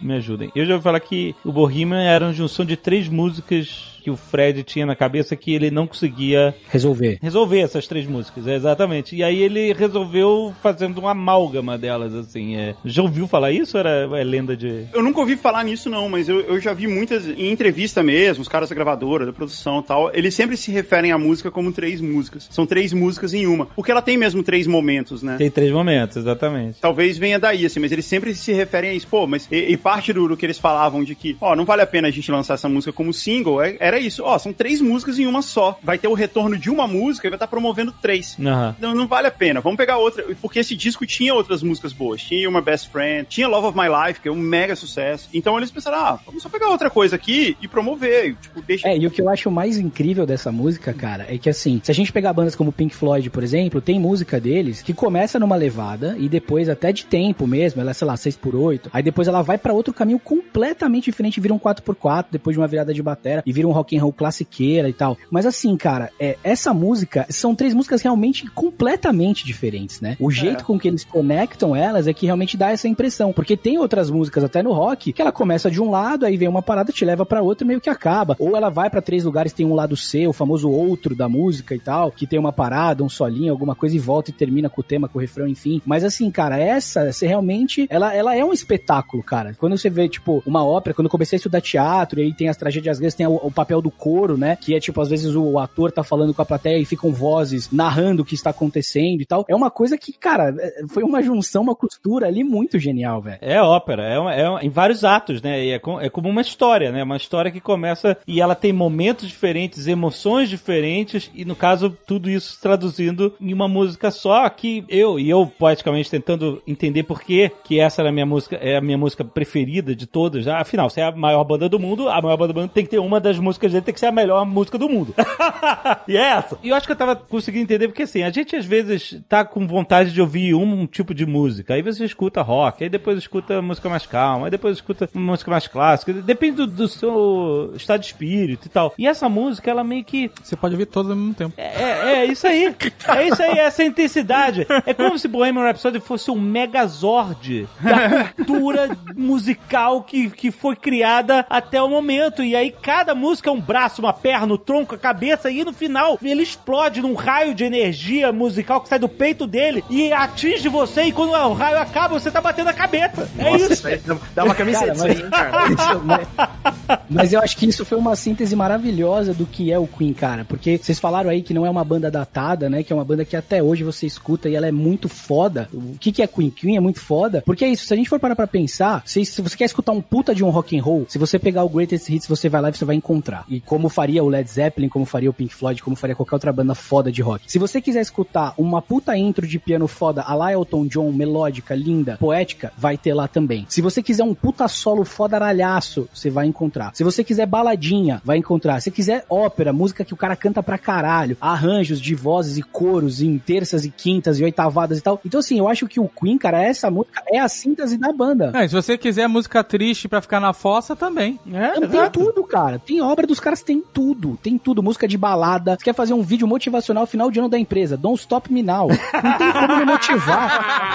Porra, todo evento corporativo toca essa música e não tem como o cara não se motivar. Vamos vender pro outro ano.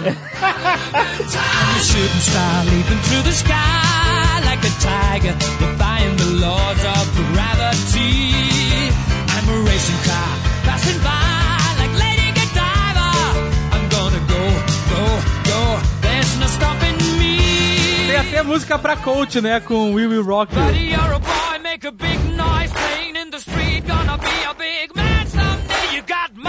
a you big disgrace. Kicking your can all over the place, singing, We will, we will rock you. Bicho, tem tudo, velho. Tem tudo. Os caras têm tudo. Música Love of My Life, chavecandinho ao ouvido. Tem música de estádio. É tudo, cara. E eu acho que essa música, o Bohemian, ela é a síntese da banda, né, cara? Por isso É. que eu acho que ela é tão icônica. Por isso que É. ela batizou o nome do filme até. Porque ela é a síntese do Queen, na minha opinião. E é isso tudo que vamos falar sobre o filme. Chega. É, chega de filme.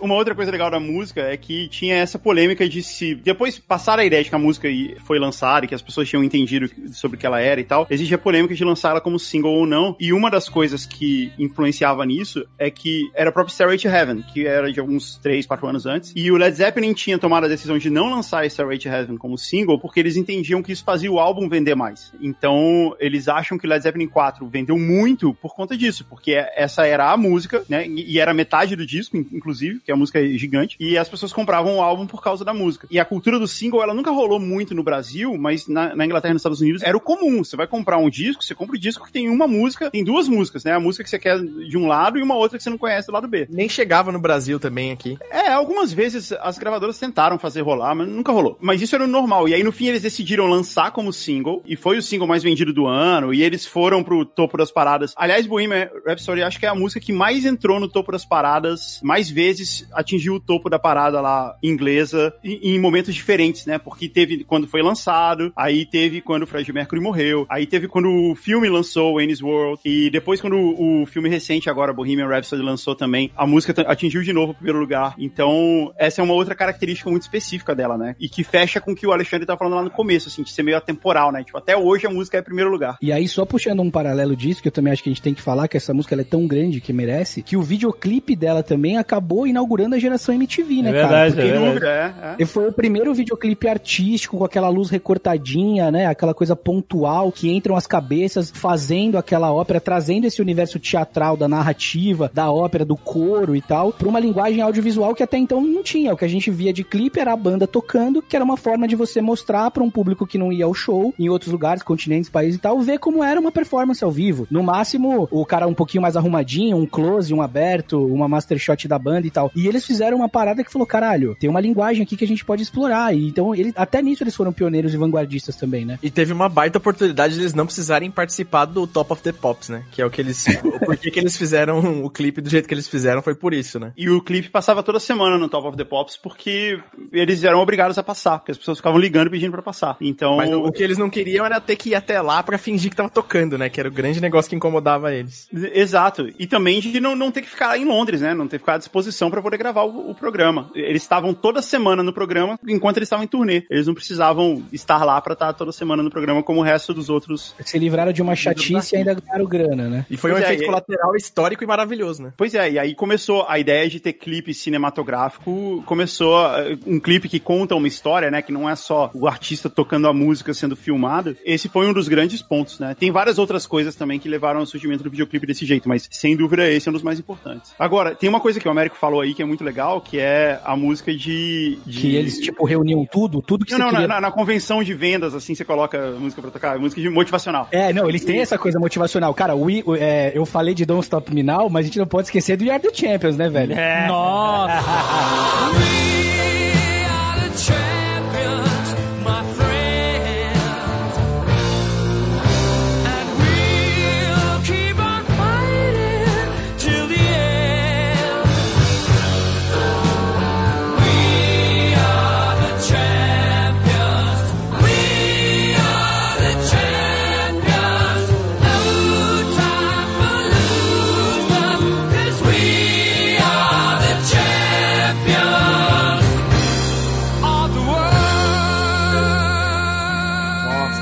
Queen é é a banda que ganha mais dinheiro com direitos autorais em estádios nos Estados Unidos e provavelmente no mundo também. Todo jogo que você vai nos Estados Unidos toca We Are the Champions, E We Will Rock You, é, Another One Bites the Dust, tanana, tan, tan, taran, tan, tan, taran, e We Rock You. We Will Rock You e We Are the Champions. E faz todo sentido, né? E Another One Bites the Dust é, é a música que a galera que é muito nova vai conhecer por causa do Iron Man lá, quando os dois Homens de Ferro brigam, né? Não sei se vocês lembram desse detalhe. Nossa, lembro, lembro, é muito bom. Sim.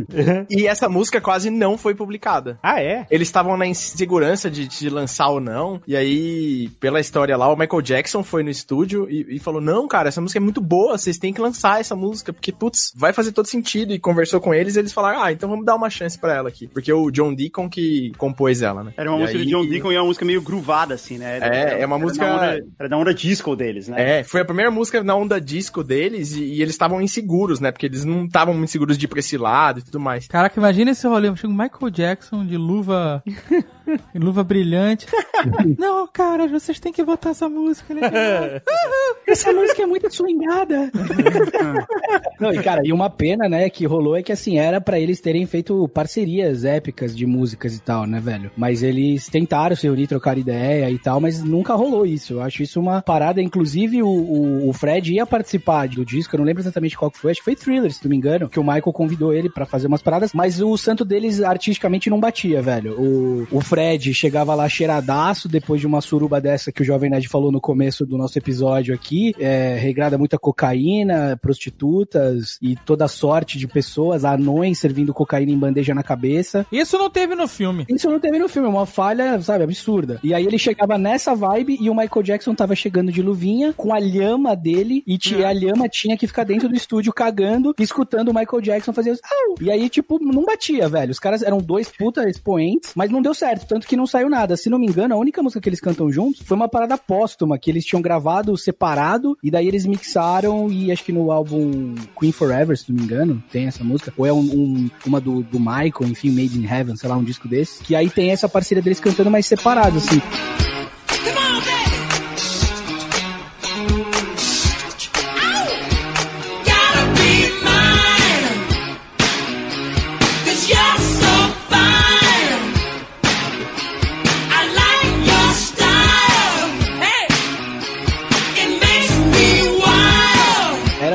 Três músicas e acabou não rolando. O Michael teve que chamar o Mick Jagger pra entrar no lugar do Fred Mercury no, no disco dele. Caraca, maluco, esse aí é o termômetro da loucura mesmo. Você vê, quando o cara chama o Mick Jagger pra dar uma Pra dar uma baixada. Exato. Aí você saca como o Fred Mercury era louco, meu irmão. Nossa, cara. Mas o, o Michael Jackson falou que o Hot Space, né, que é o disco que tem essa música, Another Man Bites the Dust, é, inspirou muito ele no Thriller, e em algumas coisas do Thriller, né? E faz todo sentido, né? Mas vindo do Michael Jackson, você até pensa que, putz, será que ele não pegou algumas coisas muito mais fortes? Porque tem as polêmicas lá com o Paul McCartney, várias coisas que ele pegou, pegou até demais, né? É, o Michael Jackson não era nem um pouco fácil, né? Uma lhama cagando no estúdio é, é até um, é um bom cenário. É, pô, imagina o Fred falando, pô, irmão, você quer cheirar, você cheira. Você quer transar, você transa. Você quer fazer qualquer coisa. Mas trazer uma lhama pra cagar no estúdio, velho, porra, aí você por sua barra, irmão. É uma curiosidade do Bite the Dust. Acho que foi uma das primeiras termos em inglês que eu compreendi completamente errado do que era, né? Que eu achava que era Bite the Dust era tipo, ah, eu imaginava que era um predador que ia tentar morder sua presa e a presa fugia e ele mordeu poeira, sabe? Mas é morrer. O Bite the Dust é morrer. É comer poeira. Another One Bites the Dust. Então, mas não é ficar pra trás só. Pelo menos o que eu vi no, no- no- de significado nos Estados Unidos é uma coisa de, de velho oeste e tal, que é tipo bater as botas. No contexto da música, eu acho que é mais comer poeira, não sei. Mas assim, Saiba no mais, começo, saiba mais no no começo, Nerdcast Speak English. nos anos 70, no primeiro contrato deles, eles tinham que lançar um disco por ano, assim. Por isso tem tanta coisa. E, e se você for olhar, tem muito disco do Queen que você não, não conhece, assim, que não tem sucessos, assim. Pra uma banda tão grandiosa, é impressionante quanto eles, eles têm músicas que não são hits, entendeu? É, o Queen 2 mesmo é um disco que quase nunca ninguém ouviu. O News of the World também, o Jazz. São os discos que eles fizeram até 78, que eles eram. Eles meio que eram obrigados pela gravadora a lançar um disco por ano, sabe? Então era, era meio que. Era muito rápido, assim, era uma produção muito acelerada. Então tem. De cada disco, você tem, sei lá, 8, 10 músicas e você conhece uma, duas, é um grande sucesso. Que já é impressionante, mas que faz com que tenha um monte de, de músicas ali que meio que passa batido, assim, você nem sabe que realmente existiu. Ô, Google, eu acho esse exemplo do jazz maravilhoso, cara, porque realmente ele é um disco que só quem é fanzaço da banda mesmo geralmente conhece. E eu acho que isso muito tem a ver com a cultura do disco que se vivia nessa época, né? Tipo, eu peguei muito, eu peguei o finalzinho do vinil, o CD bombando, e eu lembro de ir à loja de shopping, a loja que tinha no meu bairro. Você chegava lá e tinha aqueles displays de madeirinha, né? Organizados com CDs e tal. E aí, cara, pra você ter acesso a um disco desse, por exemplo, por isso que o single era tão importante nessa época. Porque o single fazia a música estourar na rádio, a música estourar na rádio criava demanda, a demanda fazia com que o cara da lojinha colocasse o disco em primeiro lugar pra você pegar e comprar. Esses discos que não emplacavam singles, eles tinham pouca tiragem ou eles não vendiam tanto, então eles não tinham, né, outras replicações. E aí era só você que conhecia o cara da tua loja de confiança, tipo na época que você comprava coleção de jornaleiro, tá ligado? Já deixava encomendado e falava, ó, se chegar qualquer coisa do Queen, você me dá aqui. Então realmente isso é um bom exemplo, assim, que o Queen ele produzia muita coisa, mas o que não emplacava mundialmente, o que não era um single que de fato estourava no mundo inteiro, acabou ficando. E tem muita coisa legal e lá do B que é legal pra quem tá escutando a gente quiser ir atrás, ainda mais agora com plataformas digitais que você não precisa ter a parceria de encomendar com o tiozinho da lojinha do bairro, dá pra É, escutar muita coisa diferente, cara. Não, é, le- é legal porque você vai descobrindo uma banda. é, o Alexandre mesmo aí, que é super fã da banda e tal, cara. Se você for olhar esses discos obscuros, deve ter um monte de música aí que você não, nu- nunca ouviu ainda. E aí, tipo, você fala, uau, uau, uma música nova do Queen. Que pra você vai ser equivalente a isso. Total. Mas o Jazz é o disco que tem Don't Stop Me Now, que é uma das músicas mais legais, né? Uma música impressionante, a letra é muito legal, motivacional, igual o Américo falou. Tipo, as pessoas tinham acesso a ela muito mais do Greatest Hits do que do fato por ter um disco do jazz em casa, por exemplo, não é? Sim, sem dúvida. É. Conheci tudo isso pelo Greatest Hits, 1 e 2.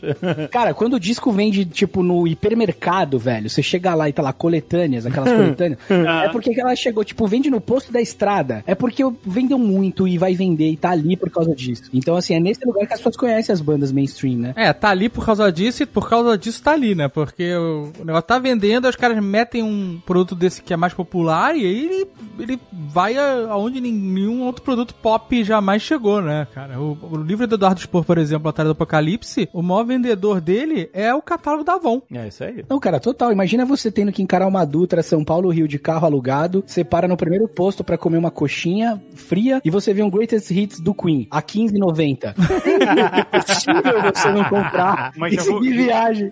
Já vou alertar que existe uma boa chance desse Greatest Hits ser cover, hein? Porque isso- era uma coisa bem típica dos anos 80, assim. A gravadora contratava uma banda Não, e isso- isso era uma- direitinho. Isso era uma falta de caráter absurda, É. Guga. Isso era uma. Porque você caía, né, nesse lugar. É, não, você caía muito fácil. E o cara gravava assim, tipo, igualzinho, sabe? Chegando muito perto, assim, do, de timbre e tal. Mas e aí não você era, falava, não, mas tem alguma coisa errada nessa música, né? Tem- a voz do cara tá meio estranha. Eu caí muito nesse conto com trilha sonora. Eu comprava trilha sonora das maiores Nossa, coletâneas. isso é, aí, né? isso é muito escroto, Aí vinha cara. uma, uma orquestra. Orquestra da, da, da churrascaria. É, e tocando Star Wars. Eu, ah, que que é isso? Não, não, eu quero original, cara. Não era. Sei que pode ser a cover. versão do Bill Murray, que seria fantástico. Ah, aí seria. Ah, Star Wars, nothing but Star Wars. Give me the Star Wars. Don't let them end. Mas normalmente é aquele tecladinho safado, É, né? putz. exatamente. Nossa. Não, mas tinha, de nos anos 90 e esses discos de trilha sonora, assim, embora fosse de fato um mau caratismo, assim, e, e de fato fosse safado, era muito bem feito, na verdade. Era uma cópia muito bem feita ali, uma Sim, banda sim. muito competente que tocar igualzinho pra enganar você. Você chegar lá, dar uma movida, porque existia isso, né? Você ia na loja de disco e fala, posso dar uma movida aqui? Tipo, igual loja de sorvete, assim, que você dá uma provada. Você dá Total. uma movida no disco e você compra. E porque você não sabia, não tinha internet pra você consultar, né? Quais são as faixas que tem no disco, se tem mesmo a música que você queria. Isso era um negócio muito legal de ir na loja de disco, né? Você pedir pra ouvir, você entrar e tá tocando alguma coisa, você ia descobrir, ou você querer ir atrás de um disco e ouvir um pouco antes de comprar e tal. Era, era uma parada muito legal. Era muito legal, né? Nossa, cara, eu ainda tenho o hábito, agora não, né? Porque agora eu não posso sair de casa, mas de ir em loja de disco pra conhecer coisa, cara, porque as poucas que tem ainda tem muita coisa que você não conhece, sabe? É, Era, era uma coisa muito legal de se fazer mesmo. E aí, nesses discos até o começo dos anos 80, assim, sempre tem isso, assim, tem, sei lá, seis músicas que não entraram no Greatest Hits da churrascaria e duas músicas que são esses grandes sucessos. Então eles valem muito a pena. Esse que a gente tá falando de jazz tem Don't Stop Me Now, que a gente falou aqui da música motivacional, mas tem um dos solos de guitarra mais brilhantes de todos os tempos. Eu acho que é nesse disco também que tem Good Old Fashioned Lover Boy, que é uma música bem teatral, assim, também. É bem dessa parada do Fred Mercury de querer cantar igual uma cantora dos anos 50. E também, cara, tem um solo de guitarra que em si é uma obra de arte.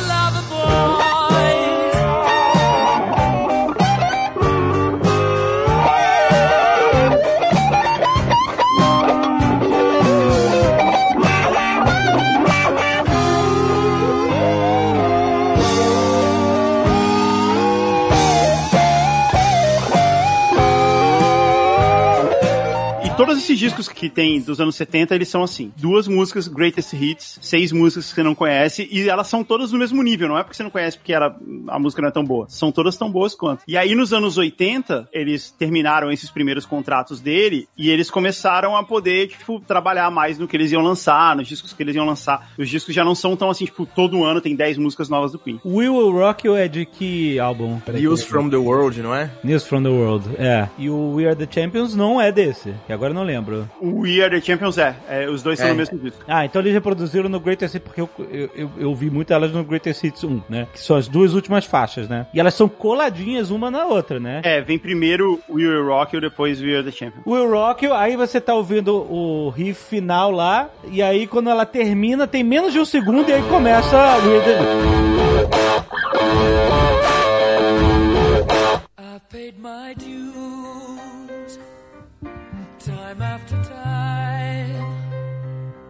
E aí, uma vez eu vi no rádio, o cara tocou as duas juntas. Eu falei assim: esse cara sabe o que tá fazendo. Ele está honrando a ordem do álbum. Uma música não pode ser separada da outra. Você ouve We Will Rock e imediatamente depois você tem que ouvir We Are the Champion.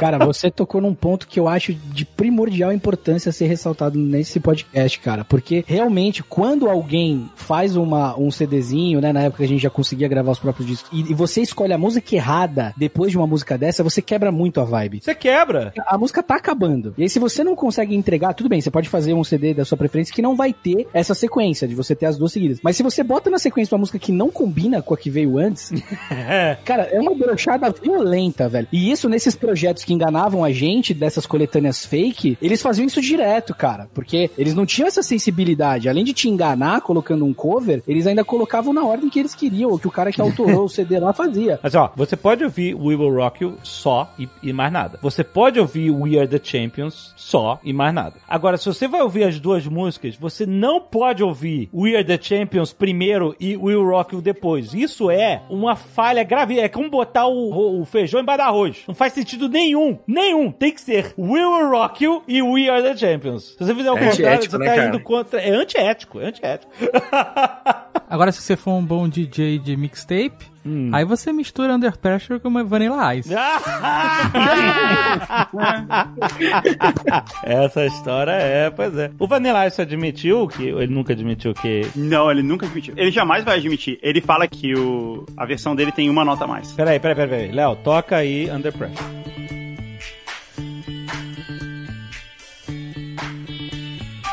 A versão do Vanilla Ice é assim.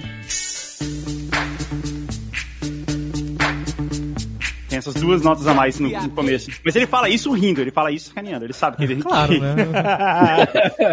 Mas no casamento do Marco Gomes, teve um DJ lá e ele fez o medley das ele duas. fez? Ficou incrível. Ficou bem Ah. legal, porque a gente é velho paia, né? Então tudo pra gente é nostalgia, tudo é festa, né? Tudo vale.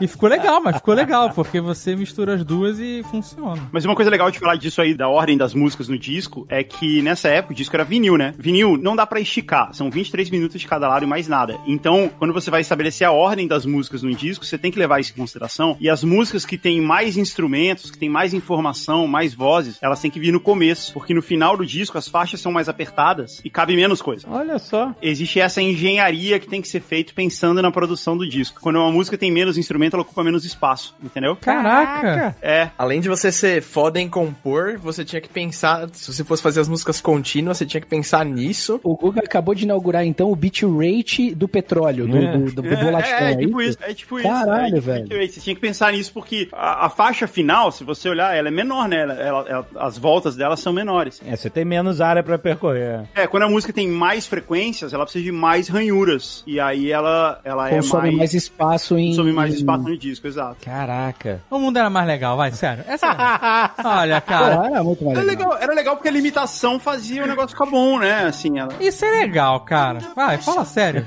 Esse, esse tipo de preocupa- preocupação.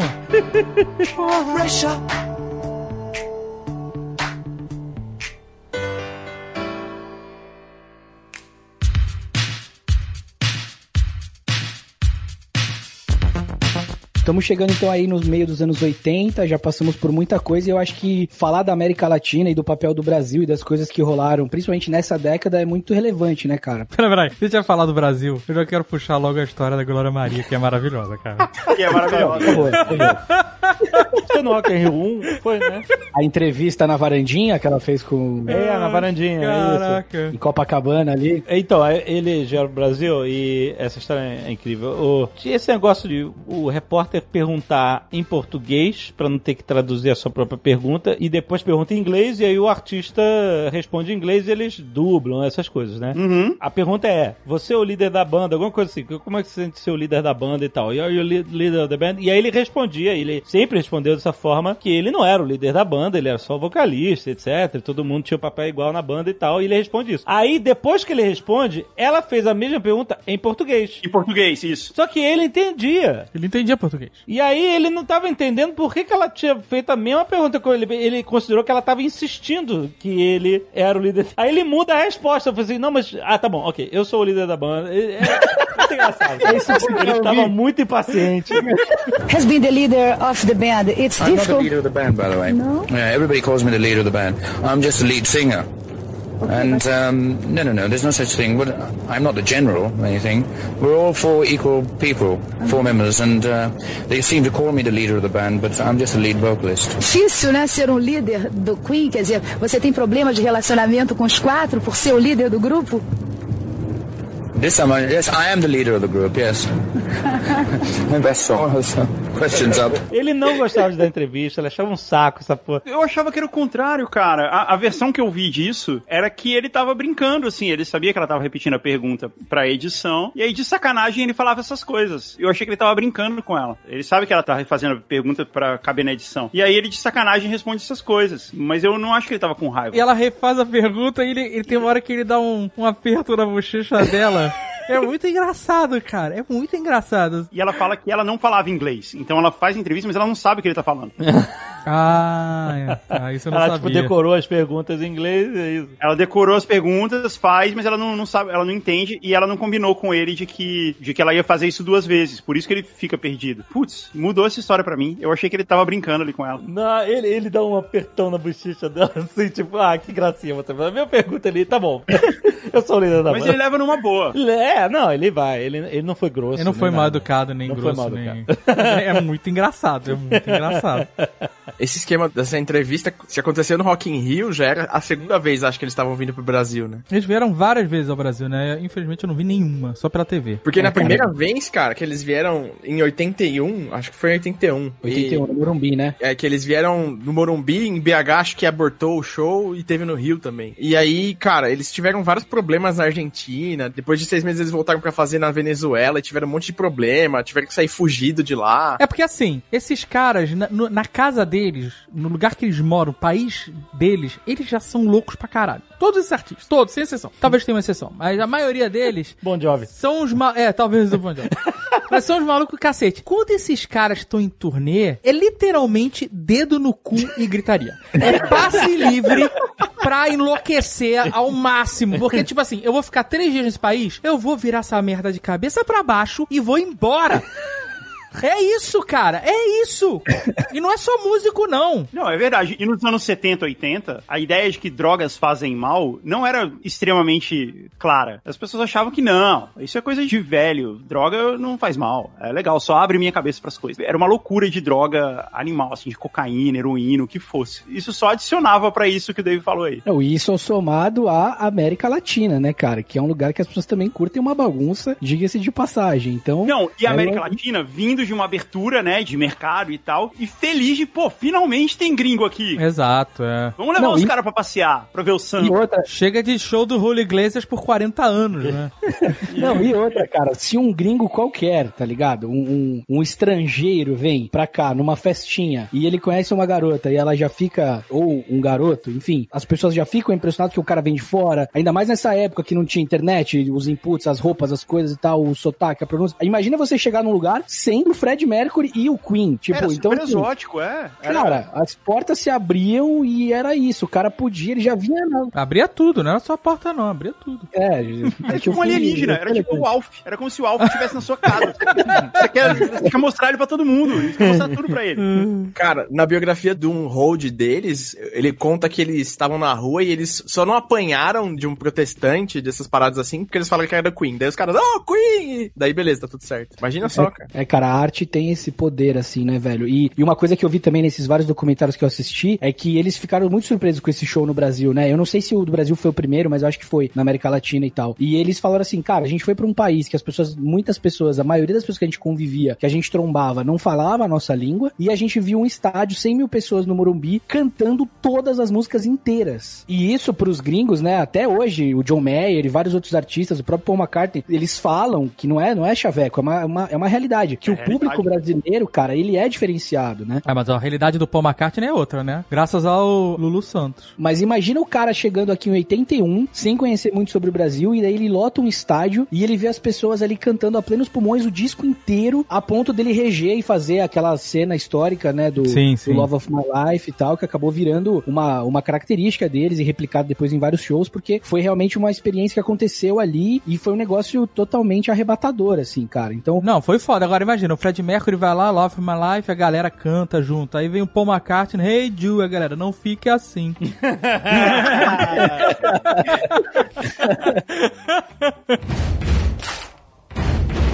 O que o Fred Mercury percebeu quando ele veio fazer esse show aqui é que o público brasileiro e o público da Argentina e do Chile também é assim. Ele não vai pra assistir o show, ele vai pra dar o show. Quando vem um- um- uma banda grande fazer show no Brasil, o público que vai lá, ele não quer só, tipo, ver o cara tocando. Até porque ele nem ouve o cara tocando, né? Ele, ele fica cantando junto, tá? Ele, ele se ouve cantando. Ele vai pra dar o show, pra mostrar, olha como a gente é fã aqui. Olha como a gente canta alto. Olha, ele canta grito de torcida, né? E é um pouco isso, assim. E todos esses caras, o, o James Taylor também, que tocou no Rock in Rio também, ele tem uma música feita pro Brasil. Que cara, eu fui fazer um show no Brasil de estádio de 200 mil pessoas cantando a minha música.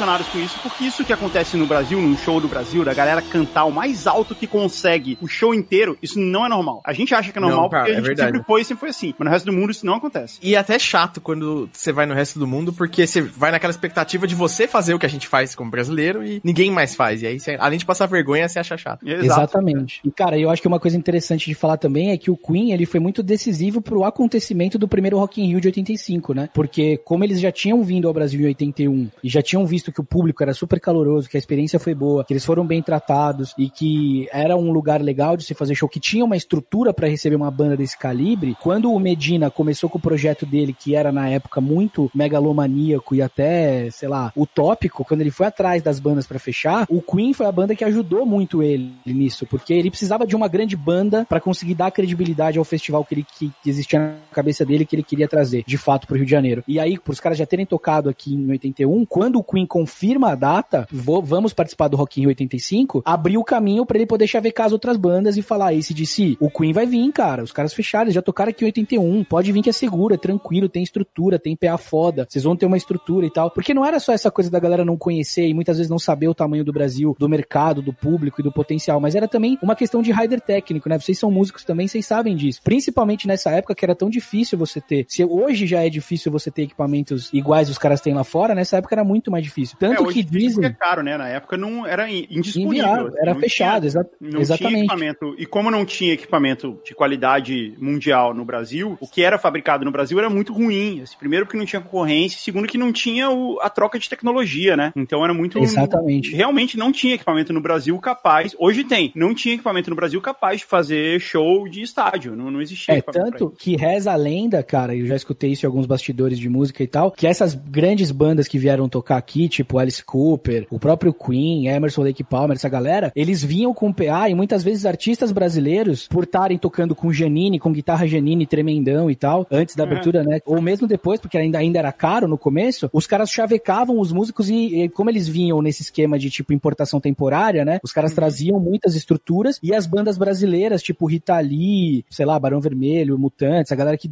ali do rock and roll que queria comprar esses amplificadores, esses PAs, colava nas bandas e falava, ó, deixa aqui, não volta, Uhum. dava uma grana e meio que abrasileiravam, nacionalizavam uma parada ali, uma muambada que vinha com pedigree, trazida por essa galera, cara, porque Cara, isso não é lenda. É verdade, né, cara? Eu já não é lenda isso porque um amigo meu, ele comprou do cara que comprou o amplificador do Pete Townsend, que era um, um Music Man. é, Sabe aquele Fender Black Flay? Ele era um Music Man antes, que era um, um outro amplificador que é igual. E aí eles vieram pro Brasil, trouxeram, um cara comprou deles na turnê aqui, e aí meu amigo comprou depois de 30 anos. Cara. Então é, é verdade isso cara.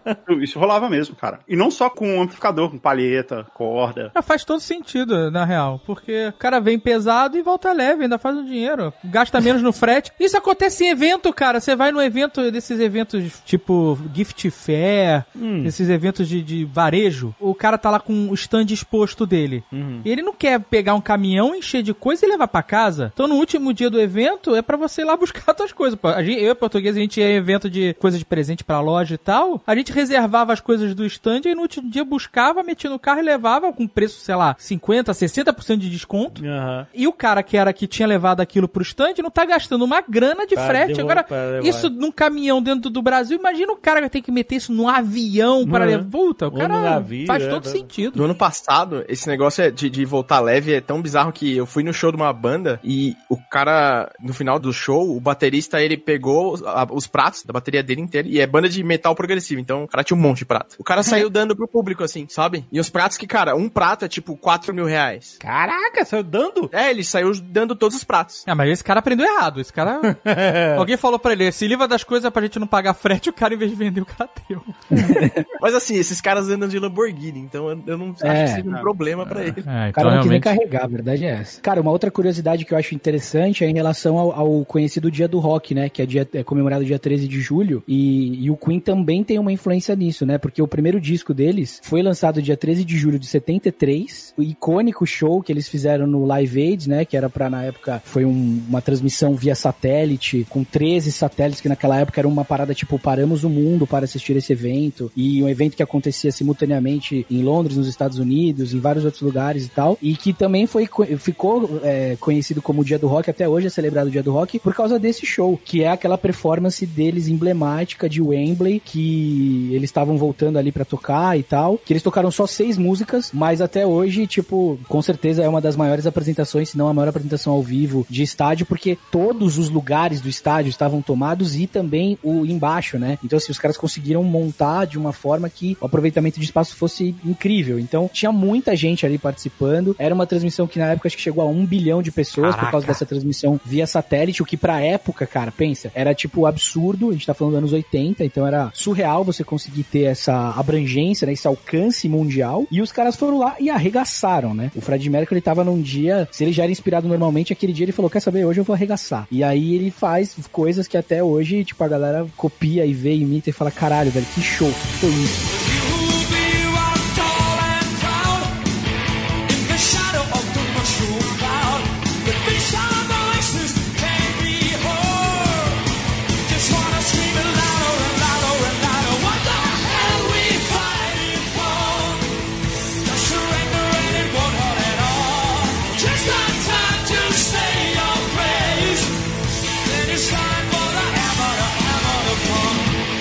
E tocando de dia, né, cara? Que assim, acho que o maior exemplo que o músico e que o performer ele, ele tira onda em qualquer lugar é que não tinha luz. É. Não É, tinha de, nenhum. de alguma maneira deixou mais bonito ainda, né? Exato, cara, porque trouxe de fato luz a todos eles ali, tipo, cara, é a banda nua e crua, o talento puro, timbre, sonoridade e controle de palco e tal. E inclusive ele toca, né, Love, é, Crazy Little Thing Called Love é uma das poucas vezes assim no show que ele toca a Telecasterzinha lá e tal, porque geralmente ele ficava de um lado pro outro, às vezes ele fazia só a introdução e largava e essa música ele toca. Então, é, eu sei que ah, ninguém quer falar aqui do filme, mas é uma parada que no filme os caras tiveram que recriar porque é uma coisa que marcou muito, tanto que virou sinônimo de o Dia Internacional do Rock, porque foi o dia que o mundo inteiro parou pra fazer uma transmissão em cadeia, juntando várias cadeias de redes de televisão, na verdade, pra poder transmitir isso em prol de uma causa foda, juntando os melhores artistas da época. Essa cena no filme é realmente impressionante. É, é o final do filme. Eles Por que, você tá falando do filme? Ah, não, mas ele- elogio onde merece. Eles reconstruíram o estádio, fizeram um 3D do público. Reconstruíram um estádio? Não, Digitalmente. Isso seria realmente incrível. Se eles tivessem reconstruído um estádio, aí. reconstruíram digitalmente para que a câmera pudesse passear, voar em cima da galera e tal. Eu vi o making-off dessa cena, é realmente uma parada muito impressionante. E a cena que vendeu o filme, na verdade. As pessoas acharam que esse filme era bom e que merecia qualquer tipo de menção, porque todo mundo ficou emocionado em em reviver esse show de uma forma incrível, em HD, voando por cima da plateia, entrando nos caras e tal. É, esse filme Zerento, ele tem essa parada que é a nostalgia e o gosto É, de é- você querer estar e consumir alguma coisa a mais de Fred Mercury. Né? Então Exato, essa né? aqui, e de Queen. Essa é a parada, ele tem uma conexão emotiva imediata. É, claro, claro, exatamente. O único comentário que eu vou fazer sobre o filme aqui, porque a gente já vai mudar de assunto, é o seguinte. A primeira vez que eu fui no cinema e eu fui assistir no IMAX e ter a experiência, quando começou, eu como filmmaker, como ator, como um cara que, porra, metade da minha vida ou mais até foi dedicada a isso, eu não consegui prestar atenção em absoluta e rigorosamente nada técnico no que dizia respeito a nem a música que eu sou músico, nem a interpretação, nem a roteiro, nem a fotografia, nada. Eu fui completamente arrebatado e eu chorei que nem uma criança.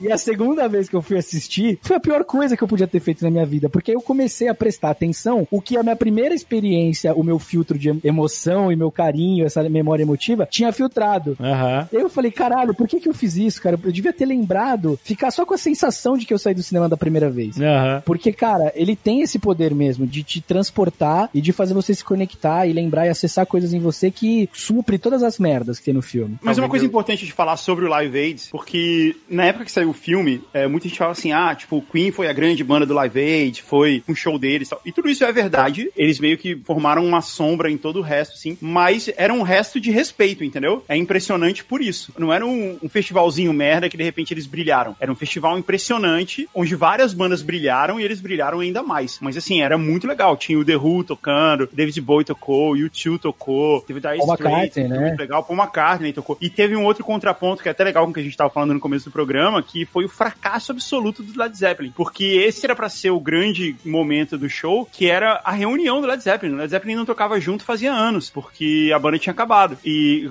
a banda tinha acabado porque o baterista do Led Zeppelin tinha morrido, John Bonham. E desde então eles não tocavam mais. E essa era a primeira vez que eles iam se reunir com o Phil Collins na bateria. E o show foi horroroso. assim, foi- Nossa, é verdade. É é bem ruim mesmo, cara. e isso acabou servindo também como um contraste, sabe? Aham. Que é uma coisa que uh, a gente tá falando do filme e muito do que as pessoas conhecem do, do Queen e do Live Aid em si vem por causa do filme e acaba não, não fazendo muito jus ao que era o evento como um todo, sabe? É, cara, eu acho muito importante você pontuar isso porque é real mesmo, cara. O evento, né, como acontecimento global era muito foda. Essa expectativa da volta do LED era absurda. E os caras chegaram lá e tocaram com o pau duraço e arregaçaram tudo, velho. Essa é a real. Roubaram a cena. Roubaram e... uma cena animal. Mas uh, no filme eles meio que dão a entender que ali eles eles estavam meio brigados e aí eles fazem espaço pra fazer o Live Aid. Mas eles já estavam tocando antes do Live Aid juntos, na real. É que o filme corta muita coisa, né? Entre a parte de Munique e o Live Aid ali. É, exatamente. Em 84, né, eles lançaram o The Works, que é o, o disco que tem Radio Gaga, Want to Break Free e tal, que era inclusive, cara, os Mamonas Assassinas faziam a versão dessa música no show, e o próprio Dinho, né, se assumia muito fã do, do, do Fred Mercury e tal. E assim, eles já estavam ali nesse momento de, tipo, o Fred querendo fazer as coisas dele. E eu vi um documentário, cara, que eu não tinha visto ainda, vi na TV a cabo. Tentei achar depois ele on demand, não conseguia, daquelas coisas que, tipo, estão no limbo, sabe? Que é muito difícil às vezes você ter acesso. E que eu vi um Fred Mercury, cara, depois que ele dá uma, dá uma pausa ali, que no filme não mostra tanto isso, mas quando ele vai lançar o disco dele em 84, o Love Kills e o Mr. Bad Guy, que é 84 e 85, eu vi ele muito prepotente nas entrevistas, cara. Toda aquela timidez que ele tinha e tal, ele vai pra Munique, e eu não sei se ele tava numa, sei lá, numa vibe da galera elogiando muito ele, ele tava no auge do sucesso e tal, mas ele fala mal dos caras, ele fala que não tá sentindo falta nenhuma, e que na verdade ele era o cara da banda. Tem, tipo, falas dele dizendo isso, sabe? E aí, assim, ele teve uma puta grana, ele recebeu um, um advance de muito foda da gravadora pra poder fazer as coisas, ele gravou onde ele quis, ele montou a banda que ele quis com os caras da época, e assim, cara, o disco e os shows aconteceram porque ele era o Fred Mercury, mas pelo que eu apurei dessa história toda desse momento, foi um momento que ele viu que ele era muito foda, ok, mas que ele precisava muito da musicalidade dos outros caras também, sabe? Porque, sei lá, os- esses dois discos que ele fez, não fez nem cócega perto do que ele alcançava mundialmente em- com o Queen. Então,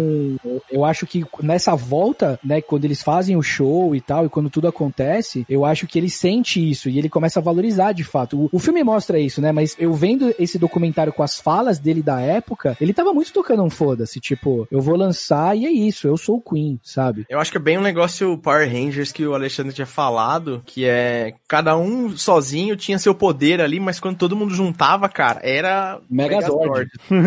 Sim. Mas você viver 15, 16 anos, uma banda tocando junto, é tipo uma empresa, só que todo mundo mora junto, viaja junto, sabe? Fica junto no hotel, almoça junto, janta junto. Isso é tenso, cara. Isso vai criando tensão entre as pessoas e não tem jeito. Se isso acontece em empresa, se isso acontece em família, imagina em Casamento, imagina, né? É, imagina numa banda onde existe ego de quem é melhor, quem fez isso, quem fez aquilo, quem é mais importante. E imagina num cenário onde, tipo, droga tá rolando solta. Tudo isso acaba contribuindo um pouco, né? Pra galera ir cansando um- um- uns dos outros, assim. Isso sempre acontecia com as bandas. E existia uma ideia de que chega um ponto na sua vida que você para de fazer show. E os Beatles pararam de fazer show. O Led Zeppelin parou de fazer show, sabe? Eles tinham essa ideia de que, ah, chega uma hora que você fica tão grande grande, você ganha tanto dinheiro que você não precisa mais fazer isso de ficar viajando e morando em hotel. Você compra uma mansão, muda pra dentro dela, põe o que você quiser lá dentro e, e beleza. E eu acho que eles meio que já estavam olhando pra isso, né? Eles eles estavam nessa fase aqui, nessa hora de fazer projeto solo e tal. É, é meio que uma coisa comum que acontece com todas as bandas, né? Aconteceu com os Beatles, né? Chegou a um de- determinado momento, eles ah, tocaram foda, não, vamos fazer mais show, a gente só se fode, ninguém, ninguém ouve o que a gente canta, todo mundo gritando. É, na- mas na verdade, pelo que eu sei, o negócio dos Beatles é que não era só que não- ninguém ouvia nem nada, mas era também um, sempre um desespero pra entrar, pra sair, era perigoso até. Exato. E não tinha equipamento, que eles não eram ouvidos, porque não tinha equipamento pra isso. Eles tocavam com o PA do estádio, entendeu? O, o alto-falante do estádio. É, e aí eles o resto da carreira deles foi toda eh, gravando em estúdio só e lançando os álbuns, né? E, e meio que E depois de um tempo gravando no estúdio, ninguém se aguentava mais. e aí a banda acabou. E meio que isso era o caminho que todo mundo olhava, sabe? Ó, isso aqui que vai acontecer. Até porque também tem o lance das drogas que a gente tá falando aí, cara. Tá todo mundo loucão de droga. Esse era um- o normal, assim, desses ambientes. E então, ainda mais nos anos 80, assim, tipo, cocaína era, vamos cheirar cocaína pra caralho. E isso afetava muito a relação entre eles a- e a autoimagem que eles tinham. Então eu acho que era isso que tava acontecendo aqui depois do The Works, assim, que eles começaram a ficar meio de saco cheio de tudo que tava rolando e começaram, ah, cara, a gente pode vir aqui gravar nosso próprio disco, né? Eu vou morar em Munique. É, eu acho que veio daí. Eu acho também, cara, que isso passa por um autoconhecimento dos caras nessa fase da vida também, né? O Fred Mercury, se a gente parar pra pensar nesse momento do estrelato absurdo até essa parte que ele vai pra Europa, vai fazer outras coisas, ele também tava, cara, já como um cara há muitos anos sendo a influência que era, sendo questionado sobre a sexualidade dele absurdamente e sobre várias outras questões. E ele era um cara não só loucão em relação a sexo e drogas, mas loucão no bom sentido de artista, de que um cara de uma companhia de Berlim convidava ele pra fazer uma, um balé que queria ter voz, ele ia lá e virava balé e, e virava bailarino dos caras dessa companhia de balé. Então ele fazia espetáculos. Então isso era muito legal dele como artista, mas também acabava afastando ele um pouco dos outros caras, porque por mais que os outros fossem loucões também, eu acho que ele era no nível máximo, né? Então essas festas, essas coisas dele ficar chapadaço e não sei o que, eu acho que, por exemplo, o Brian May, que é um cara super estudioso e não sei o que, mais cara de nerd, astrofísico, PhD, talvez ele já mais velho também já tava de saco cheio das loucuras do outro, né? Então esse desgaste, ele é natural e aconteceu e tem a ver com esse momento do Fred se descobrindo e assumindo coisas e experimentando coisas de drogas a parceiros, a outros lugares pra morar, outros músicos pra tocar, enfim. Então isso também reflete muito na arte dos caras. Pelas coisas que eu li, o John Deacon tava bem puto nessa época já, já tava de saco cheio. Falavam que ele já era, tipo, mais agressivo do que normalmente ele não era. Normalmente ele era um cara calmo, né? Mas nessa época ele tava meio puto, tava, ele chegou a quebrar coisa. Ele ainda tá até hoje. É, então, aí, o cara ficou tão puto que ele sumiu, né? É. Ele, ele tá brigado até hoje com os caras? Não toca mais banda? Eles só não se falam, ele sumiu, assim, eles não. É, ele só cuida do que tem de dinheiro ali e acabou, sabe? Mais nada. Mas ele não tá tocando nos shows com o Adam Lambert ou tá? Não, Não. desde 97 ele não, não toca com os caras. Caraca. E assim, ó, o o John Deacon, ele já parece o pai da turma desde de quando eles eram novos, cara. Então, só seguiu o destino natural, assim. É, nem, um cara falou, nem fudendo que eu vou fazer isso mais 30 anos, tá maluco? É, cara, imagina. Não tenho como recriminá-lo. O pessoal já tá cobrando Casagal em 2014. Falou que se em 2020 estivesse fazendo Nerdcast ainda tinha que jogar moeda nele, que deu tudo errado. De certa forma, isso é verdade, cara. E o pior é que eu nem posso sair na rua pegar moeda.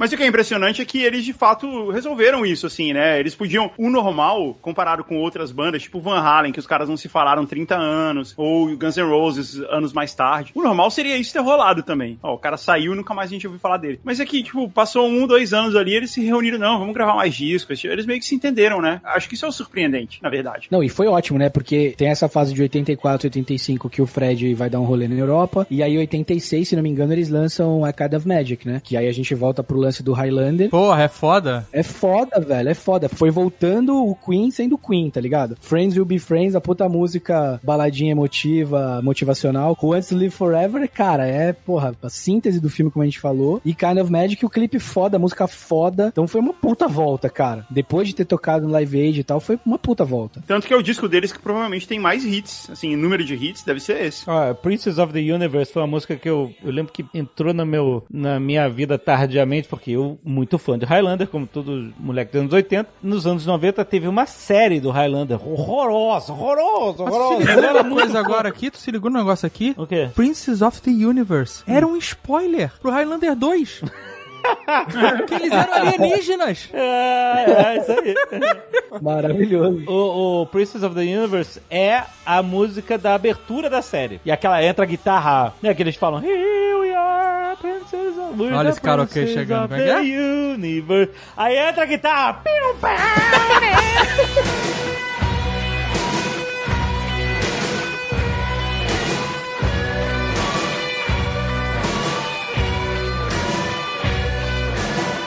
A gente já descobriu a banda do karaokê. Passava na Fox, era o anúncio de que a noite chegou. Era tipo, era. era- Nossa passava, senhora. eu ouvia essa música, putz, já são seis da tarde, vai, vai começar a escurecer.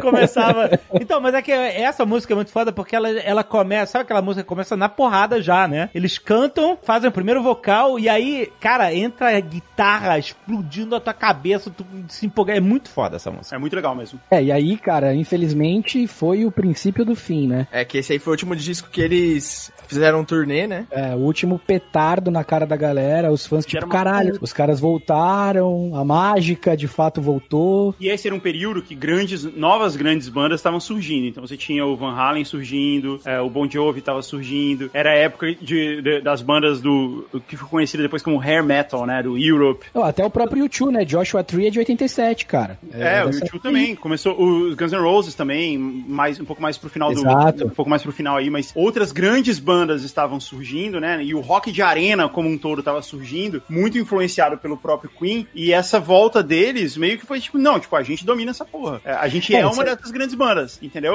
A gente ainda é, a gente ainda é atual, a gente ainda é a banda do momento. Se a gente pensar que os Beatles geraram essa demanda de shows em estádio, mas não existia estrutura e tecnologia, eu acho que o Queen foi a grande banda dos, dos shows épicos e absurdos em grandes estruturas, e aí inaugurou-se um mercado a partir daí, né, cara? Pra essas outras bandas droparem essa onda deles. É, Eu não, não só que- no evento, mas no tipo de música, né? Esse tipo de rock que foi sendo tocado depois passou a ser conhecido como Arena Rock. Total, É, total. é é esse tipo de rock grandioso, assim, que era o que o Bon Jovi fazia, era o que o Van Halen fazia e tal, e isso era uma óbvia influência do que o Queen fez quando que a gente falou no começo do programa, né? Inclusive, essa era a ideia da raiz de- do We Will Rock You, né? Porque o, o Brian May queria uma música que todo mundo pudesse participar, né? É música de show. Uhum. Tocar junto. E tá aí, paga o aluguel dele até hoje.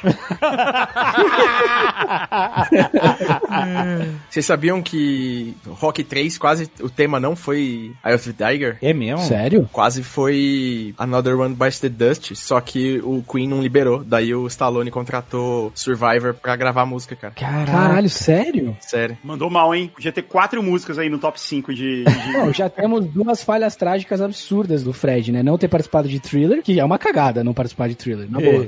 Por mais que o cara esteja cagando o Lhama do seu lado, velho, pô, segura um pouco. Cara, o- eu, eu não julgo, não. não, eu não jogo não, eu tô só polemizando. Mas, mas, mas, em 1980 tivemos a trilha sonora do remake de Flash Gordon. Sim.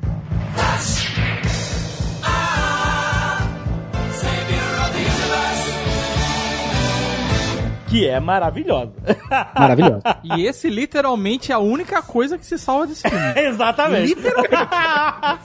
Highlander ainda dá pra encarar. Agora, Flash Gordon. Não, não dá. Flash Gordon é foda. A música é foda, cara. E isso que ele é o Savior of the Universe. E nada se salvou.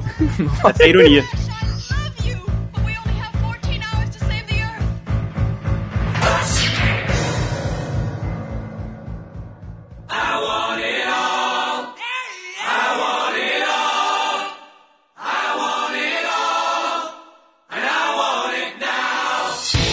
Depois disso, em 87 ali, ele contrai a AIDS, né, se não me engano. Ele só vai assumir isso anos depois, mas a galera já começou a perceber, né? Ah, no Live Aid ele já não tava com AIDS? Eu acho Talvez, que... Mas, mas não era é, mas não era visível, né? Não era tipo... É que no, no filme eles fazem essa ligação direta, né? Teve o Live Aid e ele morreu. E não foi. Teve Live Aid, eles voltaram, a banda voltou, teve uma puta turnê. E aí depois é que começou esses últimos anos dele aí de, de que ele já tava doente. E ele gravou um álbum com a Montserrat Caballé, o- né, que tem músicas incríveis também, mas aí era solo.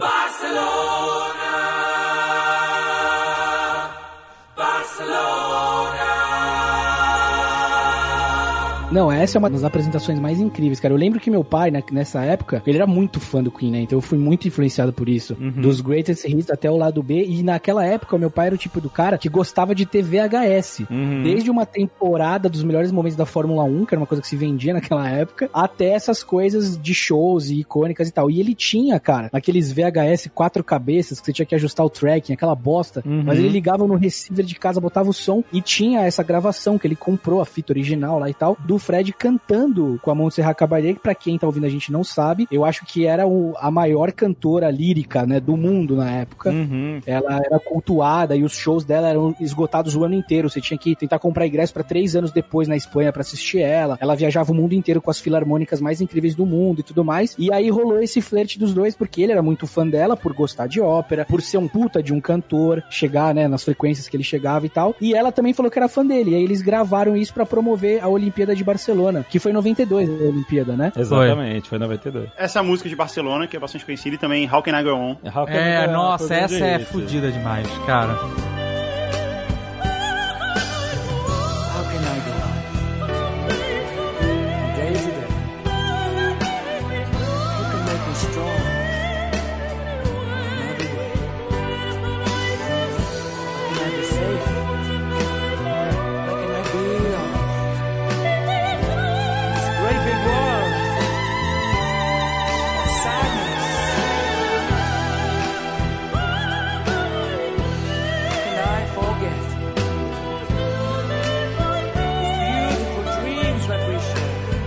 Nossa, até arrepiou, velho, realmente. Essa é muito fodida. Caralho, arrepiou real. Porque não só o talento dos dois, mas a performance dele é, cantando essa música é muito foda, Não, cara, eu vou terminou aqui a gravação, eu vou playar ela que fácil.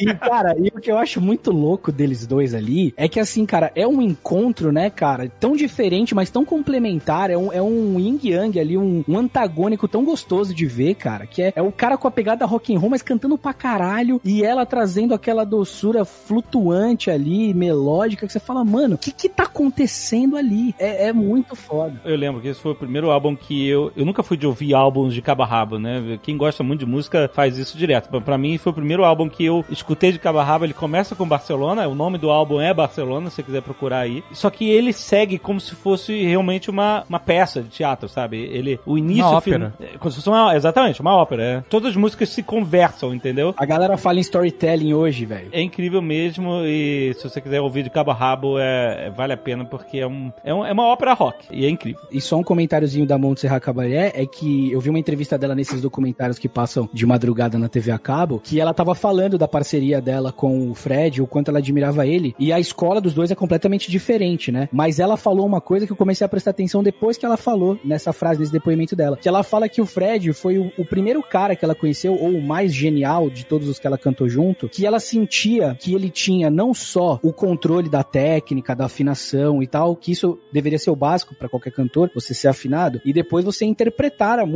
você passar ali as, as intenções e tal. O que hoje a gente infelizmente não tem. Se o cara é afinado, a gente já aplaude. Mas ele, ela falou que, por ela ter convivido com ele, ter gravado com ele, ela falou que ela viu nele um processo que ela nunca tinha visto de tanto apuro de tanto cuidado com a melodia. Ela falou que ela sentia que ele dava uma nota para cada palavra. Então, não era como se ele deixasse um flow rolar e ele só penteasse de um lado pro outro para chegar onde ele queria. Ele realmente desenhava cada coisa, cada intenção, cada verso, cada frase que ele falava ali era muito intencional. E ela falou que ela percebeu isso quando ela viu ele gravando, porque ele fazia um estudo disso, ele ficava ali pensando e modulando e vendo como ele ia fazer. E ela falou que foi um privilégio para ela ter convivido com ele nesse momento, vendo o jeito que ele fazia as coisas, né? E aí, mais um comentário sobre isso do Fred, tem uma parada que eu acho que vocês não devem fazer, mas eu vou dar informação porque eu acho que eu devo, que algumas pessoas pegaram as tracks de música do Queen e passaram pelo autotune, para quem não conhece, pelo Melodyne e tal, que são plugins de áudio que você passa para afinar vozes de cantores e tal. E aí eu já vi várias pessoas falando sobre isso, técnicos de áudio, engenheiros de som e tal, blogs que tiveram acesso a essas fitas e tal, e que tem takes do Queen de várias músicas e tal, que o programa ele simplesmente ignora, ele não consegue achar nenhuma imperfeição ali de afinação na voz do Fred. E ele tem uma sensibilidade que você pode regular, porque entre uma nota, entre um meio tom e outra, na verdade você tem várias micronotas ali que são os comas, né? Guga e Bruno me corrijam se eu estiver falando uma merda. Mas você tem essas notas que são meio que ignoradas até o, o semitom, que é onde você de fato percebe essa mudança. E esse software você consegue colocar uma, uma fidelidade ali, né? Uma, uma sensibilidade dele tentar pegar esses comas, assim. E tem várias músicas que ele passa direto, cara, que ele não pega nada. Então, assim, o cara realmente ele era um extraterrestre, assim, quando ele cantava. E, e tem algumas músicas que eles pe- pegaram e eles forçam o autotune pra tentar mudar a melodia que o Fred fez naquela música e de repente ele vai pra um lugar e o cara muda. E é uma merda, porque estraga totalmente a música. Então eu não encorajo vocês a fazerem isso, porque é bem broxante de escutar, mas acho que vale a informação de quanta técnica e o ouvido que o cara tinha de conseguir dar as notas sempre na cabeça em perfeição, assim. Eu lembro que algum tempo atrás rolaram as músicas, algumas músicas com o Fred Mercury, só que só a voz. Isso, as tracks abertas, né? E era um negócio incrível já, sabe? Assim, de maluco, sabe? É. Tonight I'm gonna have myself a real good time. I feel alive.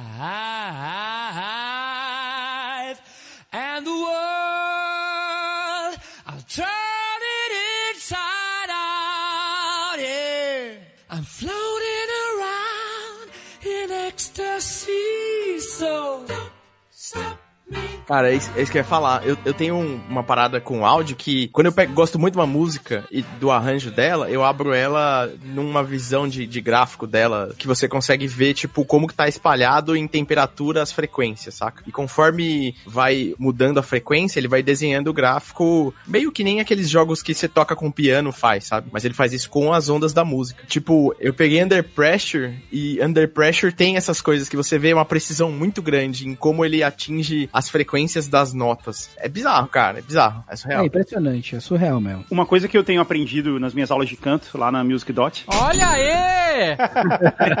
Pô, tô cantando mó bem, cara. Quase um Fred Mercury.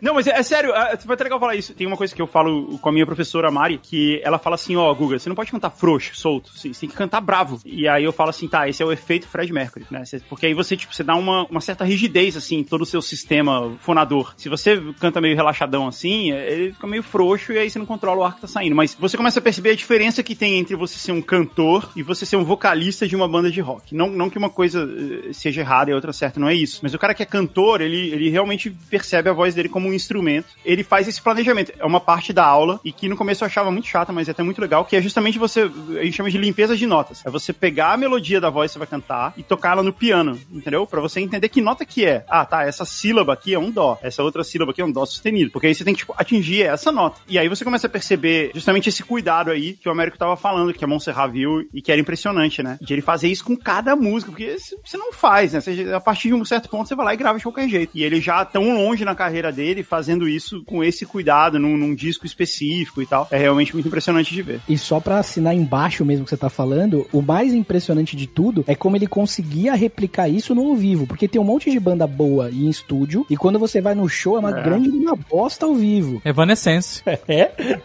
Você fica se questionando ali, cara, você fica tipo... Cara, eu acho que até os, os próprios Chili Peppers, cara, os caras, os shows que eu já fui dele, tipo, é, o próprio jeito que eles constroem, a gente tava falando muito de vibe de música, de pôr a música primeiro, depois a outra, parece que eles estão tocando pra eles, assim, sabe? Eles tocam o que dá vontade, eles não pensam num espetáculo, num show pra te arrebatar aquele momento de começa, daí rola uma baladinha no meio, depois volta pra cima e termina lá no alto. Pô, uma carta é mestre nisso. E eu acho que o, o foda do Fred, mais uma das coisas foda dele, é que ele era um músico, a banda toda, mas ele, como vocal, era absurdo em estúdio, e quando ele chegava ao vivo, ele conseguia manter todo esse desenho dele melódico e técnico, mas sem atrapalhar a performance dele de reger a plateia e de conquistar o público, de dançar, de pular, de cantar, tudo ao mesmo tempo, sem perder a respiração, sem jogar pra galera. O cara, assim, é, é absurdo. É, os caras são mestres do ofício deles, né? Não dá pra definir melhor, assim. Tipo, E aí quando você fica- fala com alguém que é muito bom e domina muito, assim, e, tipo, tem quem é, é, é bom e quem é excelente, né? O cara tem esse negócio do craft de ser especialista, né? É, e, e o que é impressionante é que eles estavam em 20 anos de carreira já aqui, né? Nesse ponto que a gente tá falando aqui, que ele gravou com a Montserrat e depois eles terem gravado Kind of Magic. Ele já podia não estar fazendo isso, né? Ele podia ir lá e só fazer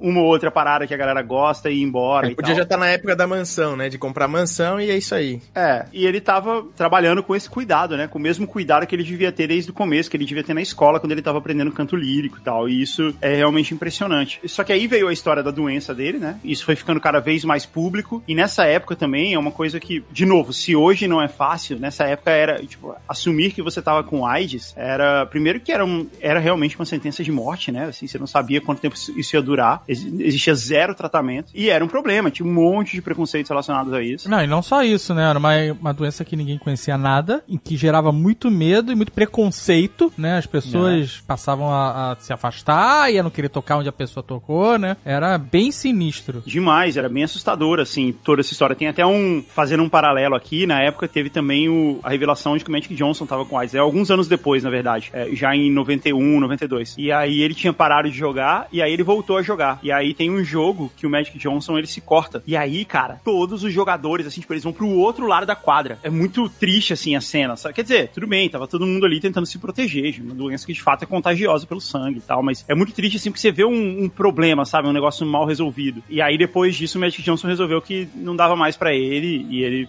parou de jogar de vez. E era a mesma coisa, assim, a mesma coisa aconteceu com o Cazuza também, assim, a maneira como o Cazuza enfrentou essa doença na frente da imprensa brasileira, assim, também foi muito assustadora. E o Fred Mercury tava vivendo tudo isso, né? E foi nesse clima que eles gravaram o último disco. É, cara, e essa parte da mídia, eu acho que, principalmente na Inglaterra, com essa coisa de, né, da- dos tabloides e as fofocas, eu acho que isso lá dá muita audiência, né? Dá em todo lugar do mundo, mas eu acho que lá, por essa questão da realeza e dos bons costumes e não sei o que, é muito arraigado deles mesmo, né? Então, realmente, ele, se ele assumisse isso antes, tanto que ele assume muito, muitos anos depois, né? De fato. Porque é, quase, ele já ia, ele ia, da vida, né? Exato, então ele ia ser vetado mesmo de shows, de aparições e coisas. E eu acho que se hoje a gente tem muito mais blogs e muito mais veículos de comunicação e redes sociais pra apontar o dedo com expose de aqui outra ali, ou mesmo pra julgar, ou mesmo escrotidões e, e preconceitos e tal, mas eu acho que naquela época isso existia com a força das mídias, dos veículos, dos tabloides sensacionalistas e tal, e muitas vezes o cara não tinha como se defender, né? Porque hoje se o cara tem um Instagram, se ele tem um site, um YouTube, alguma coisa, ele faz uma live, minimamente ele consegue argumentar algumas coisas. Naquela época eles tinham que se sujeitar a dar uma entrevista e quem era dono daquele material, quem ia editar e colocar no ar do jeito que quisesse, com a edição que quisesse, eram os veículos, né? Então eu acho que essa falta do direito deles de resposta, de ter uma mídia que ele pudesse falar com o público dele, também era uma coisa que deve ser levada em conta porque eles não tinham como comunicar para a massa que usava eles quando queria comunicar para todo mundo. Então, cara, realmente deve ter sido uma barra absurda para ele assim. E ele só realmente declarou que ele tinha AIDS, tipo, um dia antes dele morrer. Ele falou isso, eh, meio que todo mundo sabia, mas ele não, não, não era. Ele não Assumido. confirmava. E aí ele só fez isso um dia antes dele morrer. E quando ele fez isso, várias músicas do Queen voltaram pros topos das paradas, incluindo o Bohemian Rhapsody, porque a banda explodiu de novo por conta disso. Eles tinham acabado de gravar um disco, eles tinham um disco bem recente que era Inuendo. O disco cresceu bastante também, passou a ser bastante ouvido, bastante lembrado, porque ele gravou já no, no final da vida, né? Já no, no final desse momento. Aí tem uma história muito legal que é do filme, né? Do Wayne's World, que quando eles estavam gravando o filme, o Lorne Michaels, que é o, é o cara do Saturday Night Live, né? Que era o, era o dono, o produtor do filme, ele queria que a música fosse uma música do Guns N' Roses, porque ele queria que fosse algo atual, que, que é, os adolescentes da época fossem se relacionar e tal. E diz a lenda que o Mike Myers, ele falou que ou era isso ou ele não fazia mais o filme, assim. é, se não tivesse a cena lá, falando daquela cena do Bohemian Rhapsody que eles põem a música no carro. É, isso, exato. Quando chega na parte do, do solo, ele- eles fazem, um- eles ficam fazendo um headbang, né? Aham. E aí ele falou que não, tem que ser essa música e tal. E quando finalmente eles fizeram o vídeo, ele mandou a cena pro Brian May ver, pra pegar o ok dele e tudo mais. E segundo diz a lenda, o Brian May mostrou isso pro Fred Mercury ainda antes dele morrer. E o Fred Mercury achou muito legal. Mas ele não, não chegou a ver o filme ser lançado. E quando o filme foi lançado, o Queen voltou ao topo das paradas por conta dessa cena, por conta dessa música. Verdade.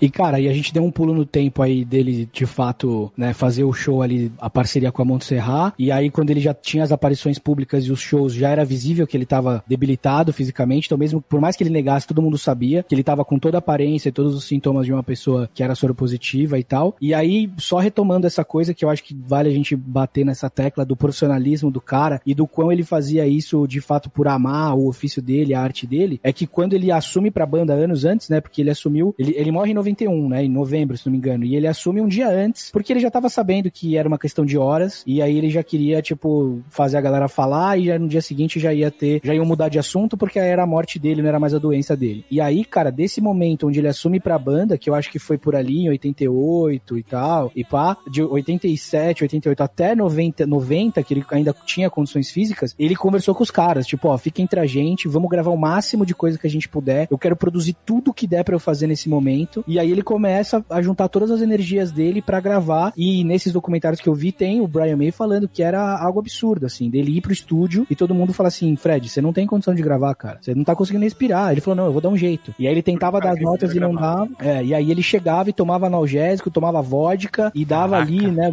E aí ele, ele fazia na força extrema. Tinha momentos que tinham que parar ele, deixar ele deitado um pouco, porque ele falou: cara, eu quero gravar. E ele tinha essa coisa do perfeccionismo. Ele não queria gravar não chegando na oitava acima que ele chegava ou na nota aguda. Ele queria entregar o Fred Mercury. Então, cara, ele realmente ele lutou até onde dava pra ele gravar e até o último clipe deles, que é mais imagem de arquivo e coisas assim, as poucas aparições que ele tem, ele já tava até com a pele, né, cara, assim, muito machucada, muito debilitada. É, ele cara, até ficou meio desfigurado. né, pra doença, né? Então a- ela era bastante cruel, assim, com... E aí essa coisa da imunidade baixa, né, cara, É. ataca tudo. Então, assim, o final dele foi bem triste, né? O, o parceiro dele ali no final da vida foi com ele até o final, fala que nos últimos dias ali, nos últimos meses, ele tava sentindo muitas dores, ele não conseguia sair da cama, nem pra ir até o banheiro. Ele ficou cego, então ele já não conseguia mais nem olhar pras pessoas que ele queria, os gatinhos dele, que ele era super apaixonado por gatos e tal. Então, realmente foi uma, uma doença que machucou ele ali no final, cara. E ele mesmo assim tentava até o final lançar coisas. E aí, porra, velho, eu acho que Show Must Go On, a gente falou em vários momentos aqui que arrepiou, mas essa música ela é o hino da de que o show tem que continuar e que a vida continua. Mas ele gravou já nessas condições. É, na verdade, assim, até um paralelo com o Cazuza, que é isso, né? Eles já, acho que tem um momento que eles perceberam que eles tinham perdido ali a, que já, já não tinha um, um turning back, sabe? Tipo, tem um momento ali que acho que eles sentiram isso. Daí o Cazuza faz aquela música dele, Vida Louca Vida, Vida Breve, já que eu não posso te levar, quero que você me leve. E o Fred escreve Show Must Go On, que ele fala, cara, o show tem que continuar. E, e eles tinham essa coisa da banda, né, entre eles, assim, do tipo, tem até uma, uma lenda, como eles viajavam com muito equipamento, eles dividiam os aviões. Então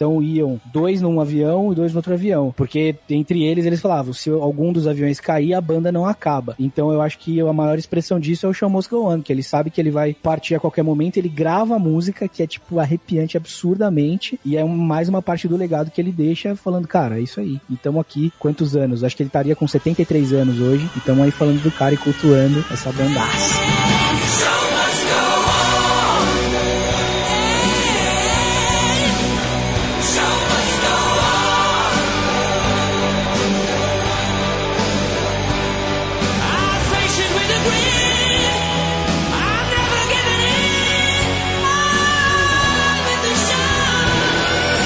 É, essas músicas que eles gravaram no final, elas entraram no- num disco que foi lançado depois da morte dele, que teve um clipe na MTV que também chegou em primeiro lugar, Heaven for Everyone. Era bem como você falou aí, Américo, cheio de, de imagem de arquivo e tal, mas foi mais um número um deles, mesmo depois de morto, o cara lançou uma música inédita e alcançou o número um de novo. O nome do disco é Made in Heaven, e é um disco legal também. É o último disco deles, já lançado com essas músicas aí que ele gravou depois dessa época, e com um monte de auxílio de estúdio e tal, de engenharia, né, porque É, nessa época tava era realmente tudo pronto, né? Já era tudo bem digital. Outra coisa que foi importante dessa época foi o show, né? O show tributo ao Fred Mercury, que foi com a banda, com o Queen, Verdade. e teve o Elton John, tem o Elton John Metallica. pelo Bohemian Rhapsody, é, tem o Guns N' Roses também. George Michael. Deve ter no YouTube aí o show inteiro e é bem legal de ver.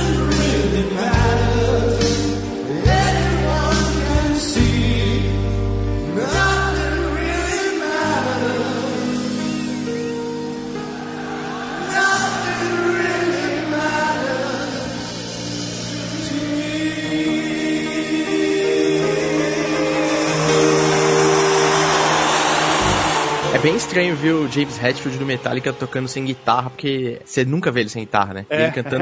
É, é muito estranho, mas é, bem e- legal. E uma coisa que eu acho muito legal também, cara, é que graças aos deuses do rock and roll e, e da tecnologia também, mas a gente tem a sorte de vários desses shows que a gente comentou aqui, eles terem sido gravados em película, em filme. Então, as versões que o meu pai tinha, coitado, no VHS dele duas cabeças, que eram muito ruins, como eles foram gravados em película, tiveram remasterizações disso. Então, eles foram passados pra Blu-ray hoje em dia estão disponíveis até no canal do Queen e alguns outros. Então, é muito legal você poder assistir um show dos anos 80 que foi gravado com uma estrutura de cinema, com câmeras que permitem hoje passar por scanners, né? E trazer a resolução que a gente tem de telas e, e até de som. É muito legal. Então, fica o convite pra todo mundo, cara. Quem é fã, assim como a gente, se você garimpar aí, você consegue até comprar Blu-ray ou achar links ao vivo, você possa alugar e tal. Porque, cara, é uma qualidade de imagem, de som e de experiência visual do show dos caras que vale muito a pena e ainda bem que teve essa cópia cópia em alta que ficou guardada aí num, num rolo de filme em algum lugar e os caras conseguiram escanear e remasterizar pra 1080, 2K, 4K, enfim. É, o canal do Queen é um ótimo canal, né? Pra você consumir conteúdo como fã, assim. Tem É, tem muita muita coisa. Muita coisa. Tem várias E- dessas entrevistas que a gente falou, né, da BBC, de vários canais lá da Inglaterra. Comentário completo. Exato.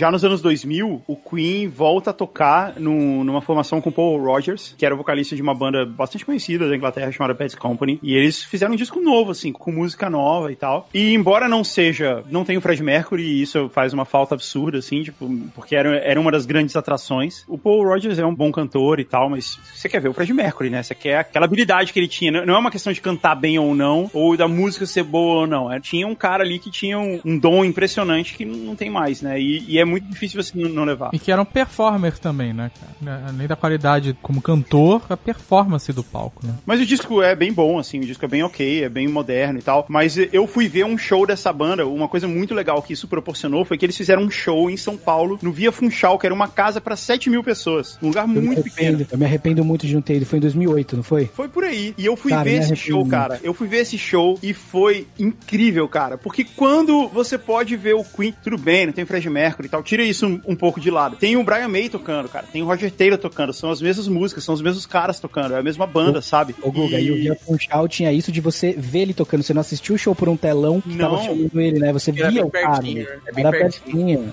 É. Cara, o Brian May tava numa distância minha que se fosse hoje em dia ele ia ter que estar de máscara. É, cara, foi muito legal ver o- ele fazendo todos esses solos que eu falei aqui. Cara, esses são os melhores solos de Killer Queen, é, Good Old Fashioned Lover Boy, é, Don't Stop Me Now. Eu vi esse cara fazendo assim, tipo, dava pra ver o traje que ele tava apertando. Dava pra ver os buracos que tem no braço da guitarra dele. Tem uma cena muito maneira que o, o Paul Rogers, ele vinha pra frente do palco, tinha tipo uma passarela assim que vai no meio da galera, né? Aí ele vinha pra frente do palco, só que assim, aí ele já tá ao seu alcance. Se eu colocasse a mão no palco assim, eu podia desamarrar o sapato dele. Aí, não é, ah, eu estou perto de um cara lendário. Não é, não, não é esse o ponto, assim, mas é o quanto você tá realmente vendo o show. Você tava falando aí de ver um negócio em 4K, eu tava vendo o suor escorrendo o cara, entendeu? Ele chega, ele senta num banquinho, e aí vem um cara e traz um bumbo. Aí ele começa só a tocar o bumbo, aí vem outro cara e traz uma caixa. Aí eles vão montando uma bateria em volta dele enquanto ele tá tocando. E aí ele canta Want to Break Free. É, é, não é o Paul Rogers que canta, é ele que canta. E é uma cena muito maneira, cara. Muito maneira. Aí depois o Brian May vinha com o violão até essa ponta do palco, tocava Love of My Life, entrava o Fred Mercury no telão. Cara, foi muito legal. Foi muito bom ver esse show. Eu me sinto muito privilegiado de poder ter visto a banda assim tão de perto numa casa tão pequena. Não, Cara, com que certeza, cara. E, velho, e uma coisa que eu queria também deixar registrado aqui é que eu acho que além de toda a falta musical que o cara faz, como você falou, que eles gravaram um disco novo e você sente a falta do cara, eu acho que vale a pena a gente deixar registrado que não só artisticamente ou musicalmente o cara faz falta, mas eu acho que a gente passou por alguns temas aqui que ele foi um cara que já naquela época, quando questionado se ele era gay ou não, ele nunca fez disso uma questão. Ele falava, cara, eu sou assim, eu só sou. Inclusive o Freddy era bissexual. Existe uma noção errada até hoje que ele era um homem gay. É, isso falava-se por preconceito na época e ah, até o Rami Malek foi criticado recentemente, que ganhou um Oscar, né, por interpretar ele no, no filme. Foi criticado por perpetuar essa ideia num discurso que ele falou que o Freddy era um homem gay. Então ele era bissexual, ele amava a esposa dele de paixão na época. Ele nunca se colocou em uma situação de que ele estava em uma relação errada por estar se relacionando com uma mulher, né? E isso foi muito apagado, muito ficou muito invisível na história do Freddie Mercury, na história do Queen, o fato que ele era bissexual. né? Então eu acho que isso também é uma parada muito foda. Eu acho que hoje a gente sente falta também de personalidades que possam falar de uma forma inteligente, de uma forma contestadora. O rock and roll é isso, né, cara? É você contestar muitas coisas da sociedade, você propor coisas novas, transgressoras, que a galera não tá prestando atenção e você simplesmente fazer. E você falou do, do I Want to Break Free, e é mais uma coisa, né? Mais uma bandeira que os caras falavam e que eles, em todas as entrevistas que eu vi, ele nunca entrou na polêmica ou no mimimi ou de defender isso ou aquilo. Ele já se posicionava tão à frente que eu acho que é o que a gente tá começando a viver agora. De que talvez isso não é uma questão. Então antes você tinha publicações, veículos, canais de fofoca que ficavam falando sobre se o cara era ou não era. Aí depois você teve um momento, tá legal, eu sou. E agora é o momento assim, cara, seja, seja o que você quiser, isso não é uma questão. Mas, não, ou pelo menos não deve ser mais. E ele já tinha isso lá atrás, cara. Tipo, a É, galera gente- tava querendo a polêmica, querendo o conflito, querendo saber se ele era ou não. E ele falava assim: Eu não sei o que eu sou, eu sei que eu sou assim. E era tão espontâneo, tão genial e tão livre de qualquer rótulo que muitas vezes os entrevistadores não sabiam nem lidar com aquilo, né? Porque, tipo, o cara queria ver ele se defender falando que ele era hétero, ou queria ver ele confirmando pro cara dar o furo e tal. E ele era o cara que, tipo, simplesmente, cara, passava, sabe? Na mesma entrevista com a Glória Maria, ela fala sobre isso, sobre I Want to Break Free, se era sobre se libertar, né, e se assumir, etc. E ele, sempre falou que, cara, isso- essa música é ela tem aplicabilidade pra tudo, né? Qualquer situação que você esteja, que você queira se libertar e tal. E ele sempre ele falava que ela tinha aplicabilidade. Exato, ele falava, a música nem é minha, cara. Essa é uma música que serve pra todo mundo aí que quer se libertar de qualquer coisa. Então eu acho que isso é muito significativo também, sabe? Tipo, na carreira dele como um influenciador, um cara, um pensador, um artista. Eu acho que isso também é uma parada muito importante. E não foi algo fácil, assim. Principalmente no começo da carreira, eles tinham muito preconceito com o Fred Mercury por conta disso, né? Eles falavam assim, tipo, ah, ele era muito flamboyant, né? Era, era esse o adjetivo que eles usavam. E eles enfrentaram isso unidos, inclusive, o que também é uma coisa muito legal, né? E eles sofreram bastante, assim. A gente acabou falando um pouco disso, que a gente tava mais focado aqui na música e tal, mas de fato eles. Isso foi uma coisa que ele teve que enfrentar a vida inteira, até o ponto que ele, tipo, despirocou. Agora que ele não precisava mais enfrentar, ele foi aproveitar. É, esse negócio que você falou, Guga, deles serem bem unidos é legal, porque conforme eles foram ganhando mais dinheiro, o que normalmente as bandas fazem é começar a comprar equipamento melhor, né? O Brian May fala que eles começaram a ganhar dinheiro e eles não começaram a comprar equipamento melhor, eles começaram a investir em roupa, em visual e nessas coisas que criticavam eles, principalmente o Fred, e daí eles falavam, não, vamos investir nisso aí, porque se tá chamando atenção, então vamos aproveitar isso aí e, e fazer isso. A ideia de I Want to Break Free, da banda inteira se vestir de mulher, não foi nem do Fred, né? Foi da banda inteira, do resto da banda inteira. E aí ele foi junto, mas, tipo, é legal ver como todo mundo é, abraçava isso e todo mundo tava no mesmo barco de verdade, né? E, e a música também não é dele, né? A letra Sim, é da verdade. música, não, não é, era isso que ele tava falando pra Glória Maria. aí. Não é sobre a sexualidade dele, porque nem foi ele que escreveu. Na verdade, o compositor foi o John Deacon e o Roger Taylor foi quem teve a ideia do clipe. E o clipe, ele é uma paródia de um programa de TV que tinha na Inglaterra, que tinha os caras vestidos de mulher, né? Então, era essa a ideia, era uma piada. Então, assim, na Inglaterra, o vídeo era visto como uma piada. E nos Estados Unidos, ele era visto como, tipo, super controverso. Quem quiser procurar, tinha uma Coronation Street aí, essa novela da Inglaterra, que eles tiraram uma onda dos caras. Era como se eles estivessem fazendo, sei lá, um, um vídeo de, sei lá, Zorra Total, Avenida Brasil.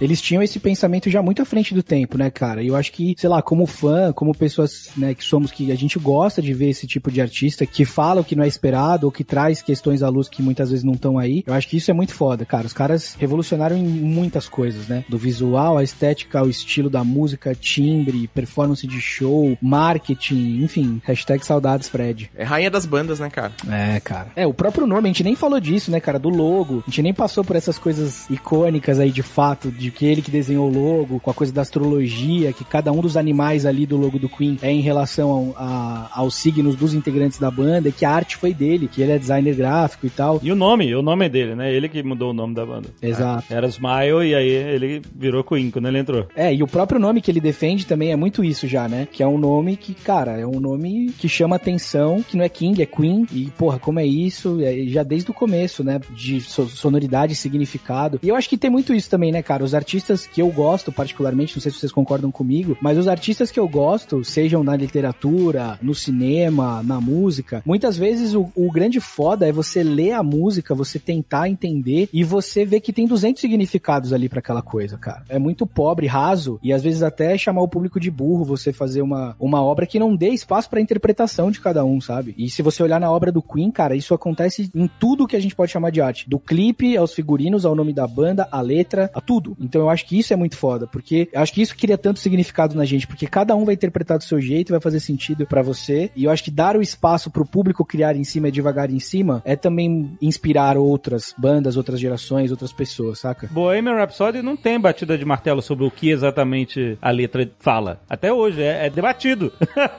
Porque o Fred não falava, ele falava, não, é isso aí. é", e, e o Brian May tava assim, cara, isso o Fred sabia exatamente o que ele queria fazer, ele tava decidido, é o filho dele, a música é filho dele, que ele chama de Brainchild, né? O- Ele nasceu da cabeça dele e é isso. Aí ele fala assim, a, a gente até contribuiu, e o Brian May contribuiu muito com o solo, etc, né? Também faz parte poderosa da música, mas essa música é Fred e ele nunca foi claro, 100% claro sobre tudo que ela significava. Isso é debatido até hoje e acho que vai ser pra sempre. Ele chamava Total. a primeira parte da música de The Cowboy Song, a música do cowboy. Ah, é? Tinha isso? Tinha isso, é. Ele, quando eles estavam ainda compondo a música, ele falava, ele chamava a música de Cowboy Song, que a primeira parte, a primeira frase da letra, né, Mama Just Killed a Man, é, ele, ele imaginava isso, ele imaginava um cowboy falando isso. Mas de fato, o que eu já li, assim, eu não sei o quanto isso é pré-definido ou não, assim, já tá definido ou não, mas aqui não, não- essa parte tem mais ou menos essa ideia, mas o resto da música não fala sobre nada, assim. Ele queria colocar umas palavras ali que lembrasse ópera e tal. Não tem o significado realmente. Eu fui atrás disso muito, cara, várias vezes já, porque eu sempre caio nesse lugar, assim, quando eu escuto ela anos depois, eu fico pensando, cara, eu já gostava dessa música muito, e eu nunca tinha entendido de fato durante anos, eu escutei, sei lá, 10 anos dessa música, e eu não entendia aquela parte do Bisbilla, Fandango, e essas palavras, Scaramouche, Scaramouche, e aí eu fui atrás disso, cara, e o Scaramouche, ele é um personagem do Comédia dell'arte, que é um, um, um palhaço ali, que ele é super habilidoso, que ele foge de todo mundo, ele é meio Agostinho Carrara dos palhaços ali, e aí, cara, ele traz muito essas referências do demônio, do Beelzebub ali, as coisas todas, e palavras que eu nunca tinha entendido, que eu só fui ver quando eu fui atrás da letra. E aí parece que tem uma entrevista que ele disse assim, ele falou, ah, cara, essa música diz um monte de coisa, ela é uma música que fala sobre um amor, ela é uma música que fala pra minha mãe, e aí ele falou que ele se inspirou quando ele tava lendo a Lenda do Fausto, que são os versos do Goethe, né, então assim, ele era esse cara que lia pra caralho, consumia muita coisa de literatura classiqueira e tal, e aí ele pegou isso, e aí tem uma parte nesse conto, que é esse cara que é o Fausto, né, a lenda do Fausto, Henrique Fausto, que ele meio que vende a sua alma pra um diabo, e aí ele ficou com isso na cabeça, e aí essa parte que a música dá a reviravolta, e o coro fala,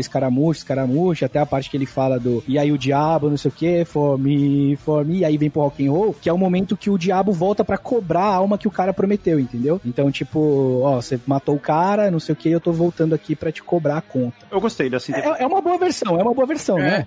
Eu nunca tinha escutado, mas eu achei interessante, cara. É, e Olha somos só. nós aqui alimentando o mito de Bohemian Rhapsody. E é o mim, mais é legal. verdade agora. Pra mim, essa é a verdade agora. Esse programa é o nosso Bohemian Rhapsody. Nenhuma rádio nunca vai tocar.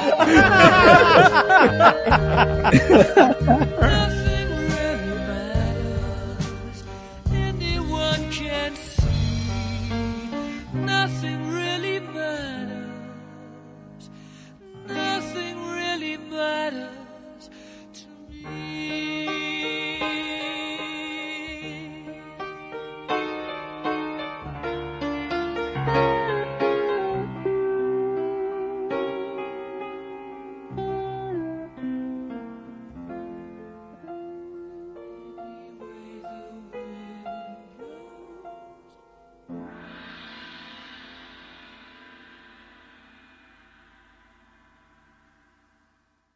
Este Nerdcast foi editado por Radiofobia, podcast e multimídia.